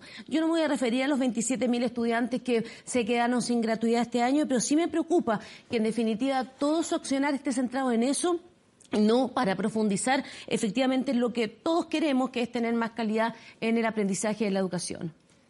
Bueno, aquí también yo creo que se ve una, una contradicción y con todo eh, respeto, porque cuando se trata de cambiar una ley que no quieren que cambiemos, estamos desmantelando, desarticulando, no sé. Pero cuando nos piden corregir una ley que parece que no quedó tan bien como la de gratuidad, nos piden háganse cargo, corríjanla. ¿ah? Entonces yo creo que aquí nosotros tenemos el legítimo derecho también a hacernos cargo de algo que planteamos en nuestro programa de gobierno y con el cual el presidente fue elegido, que era recuperar el mérito y recuperar el derecho los a elegir dicen de que los justamente padres. conformidad y entre todas la- las la cifras, ¿no? sí, pero me quisiera contestarle, entre todas las cifras que usted señala, yo creo que hay otras que también, es- o sea, primero bien importante que respecto de qué se compara, porque anterior tampoco había cifra de cuánto quedaba, y en el estudio del CEP que usted menciona, la propia Silvia Seguirre y el estudio del CEP dice que no hay grandes cambios en relación a los alumnos prioritarios y cómo eligen los colegios. Por lo tanto, ya van en la conclusión de que probablemente los padres eligen mal, lo que me parece que también es bastante curioso porque los padres son los principales educadores y ahí podemos tener una diferencia ideológica. Nosotros queremos que los padres sean los que eligen y que no reemplace el Estado el rol de los padres. Entonces, creer que los padres están eligiendo mal ahora que tienen la plataforma completa para elegir también es curioso. Pero, ministro, ¿usted creemos dice que el estudio si del a los CEP se equivoca, entonces? No, el estudio del CEP lo que dice es que no corrige o no cambia nada en cuanto a las opciones de los alumnos prioritarios. No, no, no, Entonces, yo- si a los alumnos prioritarios no los está perjudicando ni beneficiando, ¿a quiénes está perjudicando el sistema de admisión escolar? Nosotros las cifras que tenemos es que está perjudicando en mayor medida a aquellos alumnos que venían de los principales o de los mejores porcentajes de rendimiento de sus colegios, porque al final los alumnos prioritarios están quedando más o menos en los mismos colegios. Ahora, de este proyecto se trata de no desmerecer a nadie, sino de mejorar y de corregir lo que estaba quedando mal. Fantástico, hoy día mucha gente nos dice a nosotros también que se les había dicho que ahora sí iban a poder elegir y cuando uno de cada dos no queda en su primera preferencia, también es una cifra fuerte, porque cuando no hay una educación pública pareja y de calidad, la gente te dice, y te lo dicen en regiones, te lo dicen en comuna, ministra, yo tengo una colegio, dos, Ministra, no tengo tres, sin cuatro, cinco, de seis, siete. reconocer, reconocer que usted sin duda alguna ha estado en la calle escuchando a los apoderados, a mí me parece también importante que el gobierno, y se lo digo con todo respeto, pueda hacerse cargo de las encuestas que hablan justamente de un nivel de satisfacción importante respecto del proceso de la ley que está vigente. Entonces, la verdad que mi preocupación tiene que ver con cómo usted logra compatibilizar aquello que efectivamente es un logro y es un avance, una mayor inclusión y no retrocedemos en implementar un- de nuevo un- una, una política que eh, establece esta segregación tan odiosa de la cual efectivamente es un, es un, es un- es un efecto negativo para lograr la tan ansiada igualdad. Entonces, yo solamente he citado aquí estudios que, insisto, son de instituciones técnicas respecto a las cuales a mí me preocupa seriamente de que la autoridad pública no los conozca, no los interpretemos todos de manera similar. Bueno, aquí le estoy hablando no de encuestas, le estoy hablando de los datos. Los datos del sistema de admisión escolar arrojan que uno de cada dos de los estudiantes no quedaron en el colegio de su primera preferencia. Cuando se hace el análisis, efectivamente, los alumnos, porque aquí lo importante es en aquellos, don- en aquellos colegios o niveles donde había más postulantes que vacantes, porque los otros no cambia nada, era simplemente postular y quedar inscrito.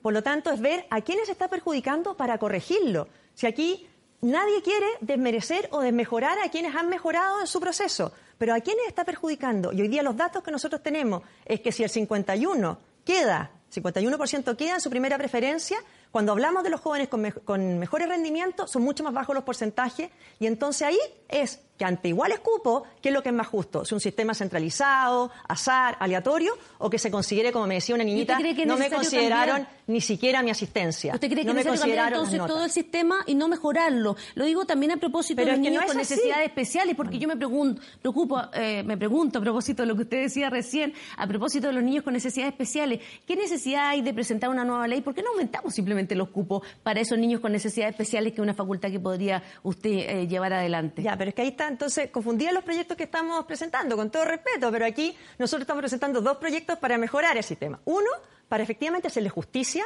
a partir del séptimo básico a los niños que tienen mérito. Y en el otro, para hacer más justo el sistema de admisión escolar. Hoy día, hoy día, el niño con necesidades educativas especiales permanentes que no postuló en la primera etapa a través del PIE, no tiene una preferencia si postula en el sistema general. Esa mamá, yo me encontraba en Antofagasta con una mamá que tenía un niño con autismo. Decía, yo tengo un solo colegio donde tengo integración en este colegio. No quedó y me lo tengo que llevar a una escuela de lenguaje cuando mi hijo no tiene ese problema. Por lo tanto, nos parece fundamental dar entre las prioridades una preferencia a las mamás de los niños con necesidades educativas permanentes. Ministra, solo aclarar la cifra. ¿Es el 82% de los estudiantes los que quedan en los establecimientos de sus preferencias? ¿O por lo menos es el titular que uno encuentra en el Ministerio de, de No, no, Educación? no, porque ahí estás hablando en, la alguna de sus preferencias. Tres primeras preferencias, Sí, claro. pero cuando tú consideras la primera La primera. preferencia, Sí, baja al 50%. 59%. según la- 51% Ya. en los liceos o en los colegios o en los niveles que tienen más demanda que vacantes. que es donde 59 opera- porque el subsecretario hablaba de 59%, por eso yo No, por eso, no- cuando no la estás en yo. Pero cuando vas a aquellos que tienen más postulantes que vacantes, que es donde opera el algoritmo, baja al 51%. Solo para mencionar que problema? en la web dice el 82% de los estudiantes y que en, las primeras, sí, no, solo la primera, eso lo, lo, explica también más adelante, pero también hablan de que se realizó con éxito, que eh, se incorporó este nuevo desafío a las 10 nuevas regiones, que todo se había desarrollado de buena manera. Lo pregunto en el sentido de que me sorprende que después de que se dieron a conocer estos resultados, fue cambiando el tono, la buena evaluación que tenía el sistema de admisión a, lo que estamos viendo ahora con estos nuevos proyectos. Yo creo que hay dos cosas. Nosotros teníamos la responsabilidad, y lo dije al asumir, de aplicar la ley. Y en agosto y en septiembre partía el proceso. Tenía que aplicar la ley. Se aplicó un año y todos nos dicen, bueno, ¿por qué no esperan que se aplique en la región metropolitana? ¿Por qué la quieren cambiar al tiro? Bueno, pero ¿por qué vamos a condenar de nuevo a las regiones a un segundo año? ¿O por qué a las metropolitanas de nuevo que se produzca la injusticia? Yo creo que en Chile ya tenemos muchos ejemplos de cuando políticas mal diseñadas se empiezan a demorar, se empiezan a demorar, no tenemos para qué ir al Transantiago, ¿no es cierto? Que si mal diseñado, mal implementado, y al final terminamos en que este gobierno, la ministra Gloria Hood con el presidente Piñera, tienen que definitivamente cambiarlo. Si aquí hay una política que cuando termina el proceso, en enero, febrero, se ven los resultados en detalle, se ve a quiénes están perjudicando, ¿por qué condenarlo de nuevo un segundo año? ¿O por qué condenar a la región metropolitana con jóvenes que no saben. O sea, realmente hoy día un joven, una mamá en la región metropolitana que cree que su hija va a postular a primero medio, fundado en su mérito académico, no sabe que no le cuenta ese mérito académico y no le cuenta de un día para otro. eso quiere decir que los padres, o sea, cuando usted dice que se le va a devolver el derecho a los padres de elegir, ¿quiénes son los que van a elegir? ¿O van a tener ese derecho todos los padres o solamente los padres de hijos que tienen muy buenas notas? No, nosotros en el otro proyecto estamos también manteniendo un 30% de selección por proyecto educativo. Hay proyectos educativos, por ejemplo, en la Araucanía, que apuntan a reivindicar, a valorizar la cultura mapuche. ¿Qué pasa si en ese colegio el sistema de admisión escolar deja una mayoría de niños no mapuche? ¿Qué pasa con ese proyecto educativo? Hay proyectos educativos que apuntan, por ejemplo, a dar mayor espacio a niños trans. ¿Qué pasa si el sistema de admisión escolar, que es ciego, que ve RUT, no va? ¿Qué pasa con ese proyecto educativo? Por lo tanto, en el proyecto que tenemos en el Senado, queremos reservar un 30% para proyecto educativo y el resto, el 70%, que quede en este sistema centralizado. Eh, a propósito de elección, eh, todos vimos lo que pasó el viernes pasado, recién pasado en el Instituto Nacional, que tiene que ver que eh, un plebiscito a través de sus funcionarios, alumnos, profesores, que determinaron y resolvieron que va a seguir siendo solo para hombres. Mi pregunta es, ¿Es razonable, ministra, que una niña eh, con una muy buena conducta, inteligente, voluntariosa, por el solo hecho de ser mujer eh, y porque lo resuelve la mayoría, no puede ingresar a un colegio de excelencia como es el Instituto Nacional? Bueno, yo quería que hubieran, eh, que fuera mixto, ¿ah? y lo dije desde el comienzo, a mí me gustaría y creo que la, educación, el mundo va para allá, mm. y sobre todo que la educación pública fuera, fuera mixta. me parece importante escuchar y em, las opiniones de las comunidades educativas, pero tengo mis dudas de si es em, correcto que sean vinculantes las opiniones de las comunidades educativas cuando se trata de, de temas como estos. Mi opinión personal es que debiera apostarse, y sobre todo en la educación pública, a una educación mixta en todos los colegios. ¿Y eso debería resolverlo un ente externo, dice usted? No, yo creo que es importante escuchar las opiniones. Pero, pero tengo mis dudas de que sea eh, razonable, que sea vinculante, porque también las comunidades son transitorias. Lo eligen, están los papás que están en ese momento, es cierto, ellos eligieron un proyecto educativo determinado, están los estudiantes que están en ese minuto eh, resolviendo, eh, pero creo que en educación pública debiéramos tener el debate, al menos el debate y en la instancia que corresponda, para analizar si no es conveniente que la educación completa fuera hacia los niveles mixtos. Gonzalo Miller tiene una pregunta para usted, ministra. Sí, buenos días, ministra. En este programa, justamente en este programa, de hecho, en esa silla donde está hoy día Alberto Mayol, el ministro de Educación de la época pronunció la frase, si tenemos que quitarle los patines a la clase media. Tenemos que quitarle los patines a los que van muy rápido en la educación. ¿Para qué? Para nivelar, para frenarlos, nivelar hacia abajo. Y yo creo que ese espíritu develado abiertamente, eh, discutido durante todo, eh, durante todo el, periodo y, durante, y protagonista de la campaña electoral, es exactamente el nervio que se toca con este proyecto, la admisión justa.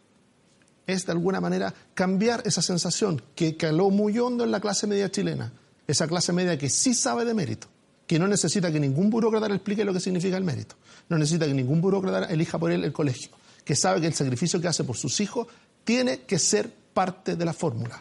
No la única, pero sí parte importante de la fórmula. Y por eso que lo recoja este proyecto me parece no solamente razonable, no solamente que se hace eco de esa realidad, sino que también eh, quizá de la mejor manera expresa lo que es la buena política. Es decir, si yo hago campaña convenzo a una mayoría de chilenos de que mi proyecto tiene que ver con estos valores, con recuperar el derecho de los padres a elegir, con recuperar la libertad para poder tomar mis propias decisiones, que mi esfuerzo mi sacrificio sean el motor y la responsabilidad personal sea parte importante de cómo se producen los resultados, en este caso la selección de los colegios, hoy día hay una ministra que con valor y con coraje se está haciendo cargo de esa discusión. ¿Dónde va la pregunta? Justamente usted dijo, hay un proyecto donde hay una falla evidente, el de gratuidad. Y de hecho, la izquierda chilena le dice, ministra, corríjalo. Uno podría decir, oiga, los, cada uno de los rectores que está levantando la voz hoy día suscribió personalmente, tomó la decisión, no colectiva, personalmente, de adscribir a ese proyecto. Es decir, cuando tomó la decisión de, meter a su universidad la gratuidad, lo hizo sabiendo de que se le iba a pagar a los alumnos, a los que lo eligieran, se les iba a pagar solamente los años de estudio. Entonces es una decisión consciente. Entonces cuando uno habla de responsabilidad personal, poco se ha hablado de eso, ¿ah? de, esa, de, esa, decisión consciente de los rectores. Porque hoy día aparece y se empieza a ocupar la palabra de que se le está quitando la gratuidad, como lo dijo usted, a quienes no la tuvieron y de hecho esos rectores aceptaron eso al momento de suscribirla. Y por otro lado, está lo de la admisión justa, un proyecto donde pareciera que no hay nada que tocar. Y como en educación, como suele pasar mucho en educación, son fenómenos muy complejos, donde tomar alguna cifra o alguna evidencia muy a la ligera podemos tomar decisiones equivocadas. Gracias, Gonzalo. Yo entiendo que la gratuidad y admisión justa fueron producto de una gradualidad. Se tomó una decisión, buena decisión, si no todo lo que está hecho para atrás es malo. Yo creo que el hecho que haya sido gradual es bueno, pero hay que preguntarse por qué se hizo gradualmente. Porque se quería evaluar, así como se hizo en otra reforma, cómo se hacía. Entonces, ¿de qué manera hay o no diálogo? ¿Ve usted espacio o no en algunos de los personeros que fueron protagonistas de aprobar esas leyes para corregirlas, para mejorarlas? Ministra. Bueno, lo primero yo creo que efectivamente la frase eh, de, de quitarle los patines a los que iban más rápido, lo más grave fue que no fue solamente una mala frase o una cuña, sino que fue una política. Eh, y yo creo que se tradujo en leyes como esta y en postergar otras más importantes. Nosotros el plan de lectura precioso que estamos lanzando, que es para que todos los niños aprendan efectivamente a leer en primero básico, lo tenemos graficado, que es ponerle patines a todos los niños para que puedan, porque si no se atrasan después en todos los aprendizajes. Ahora, grados de acuerdo, de apoyo para distintas, de distintas leyes, eh, yo creo que el lugar donde se debate, obviamente, que es en el Congreso. y nosotros, la gente sabe, que el Gobierno no tiene los votos suficientes para impulsar eh, su reforma. Por lo tanto, aquí lo más importante, y lo hemos dicho claro, eh, yo quiero que se entienda lo que estamos defendiendo, lo que estamos peleando, lo que queremos corregir en el sistema de admisión. Si después no contamos con los votos, bueno, yo creo que va a ser un tema que va a quedar pendiente de nuevo para la siguiente elección presidencial o la siguiente elección parlamentaria. Y en materia de gratuidad, tal como tú lo decías, yo creo que aquí falta una parte, porque no es que los rectores nos estén pidiendo arregle este problema, nos están pidiendo mande una ley que cree un nuevo beneficio para que dé más gratuidad a alumnos que hoy día, por la ley anterior, no la tienen. Si lo que ellos quieren de verdad es cambiar el diseño, bueno, yo espero que en este consejo asesor que tengamos propongan ese cambio de diseño. También lo negocien con aquellos parlamentarios que estuvieron del lado de ellos en el diseño que se generó, porque si no, haga lo que haga el gobierno, nosotros no tenemos los votos en ese sentido. Por lo tanto, las soluciones también tienen que venir de los mismos que contribuyeron a crear el diseño que hoy día, dos meses después, porque esto se aprobó en enero del 2018, en marzo ya estaban criticando. Ministra, eh, ministra Cubillos, la quiero agradecer por estar Estado Nacional aquí y solo a mí me queda una preguntita dando vuelta. Usted demostró que quería mixto, que le parecía dudoso si es que había tenía que ser, eh, eh, ¿cómo se llama?, vinculante la decisión de las comunidades escolares. ¿Va a hacer algo al respecto?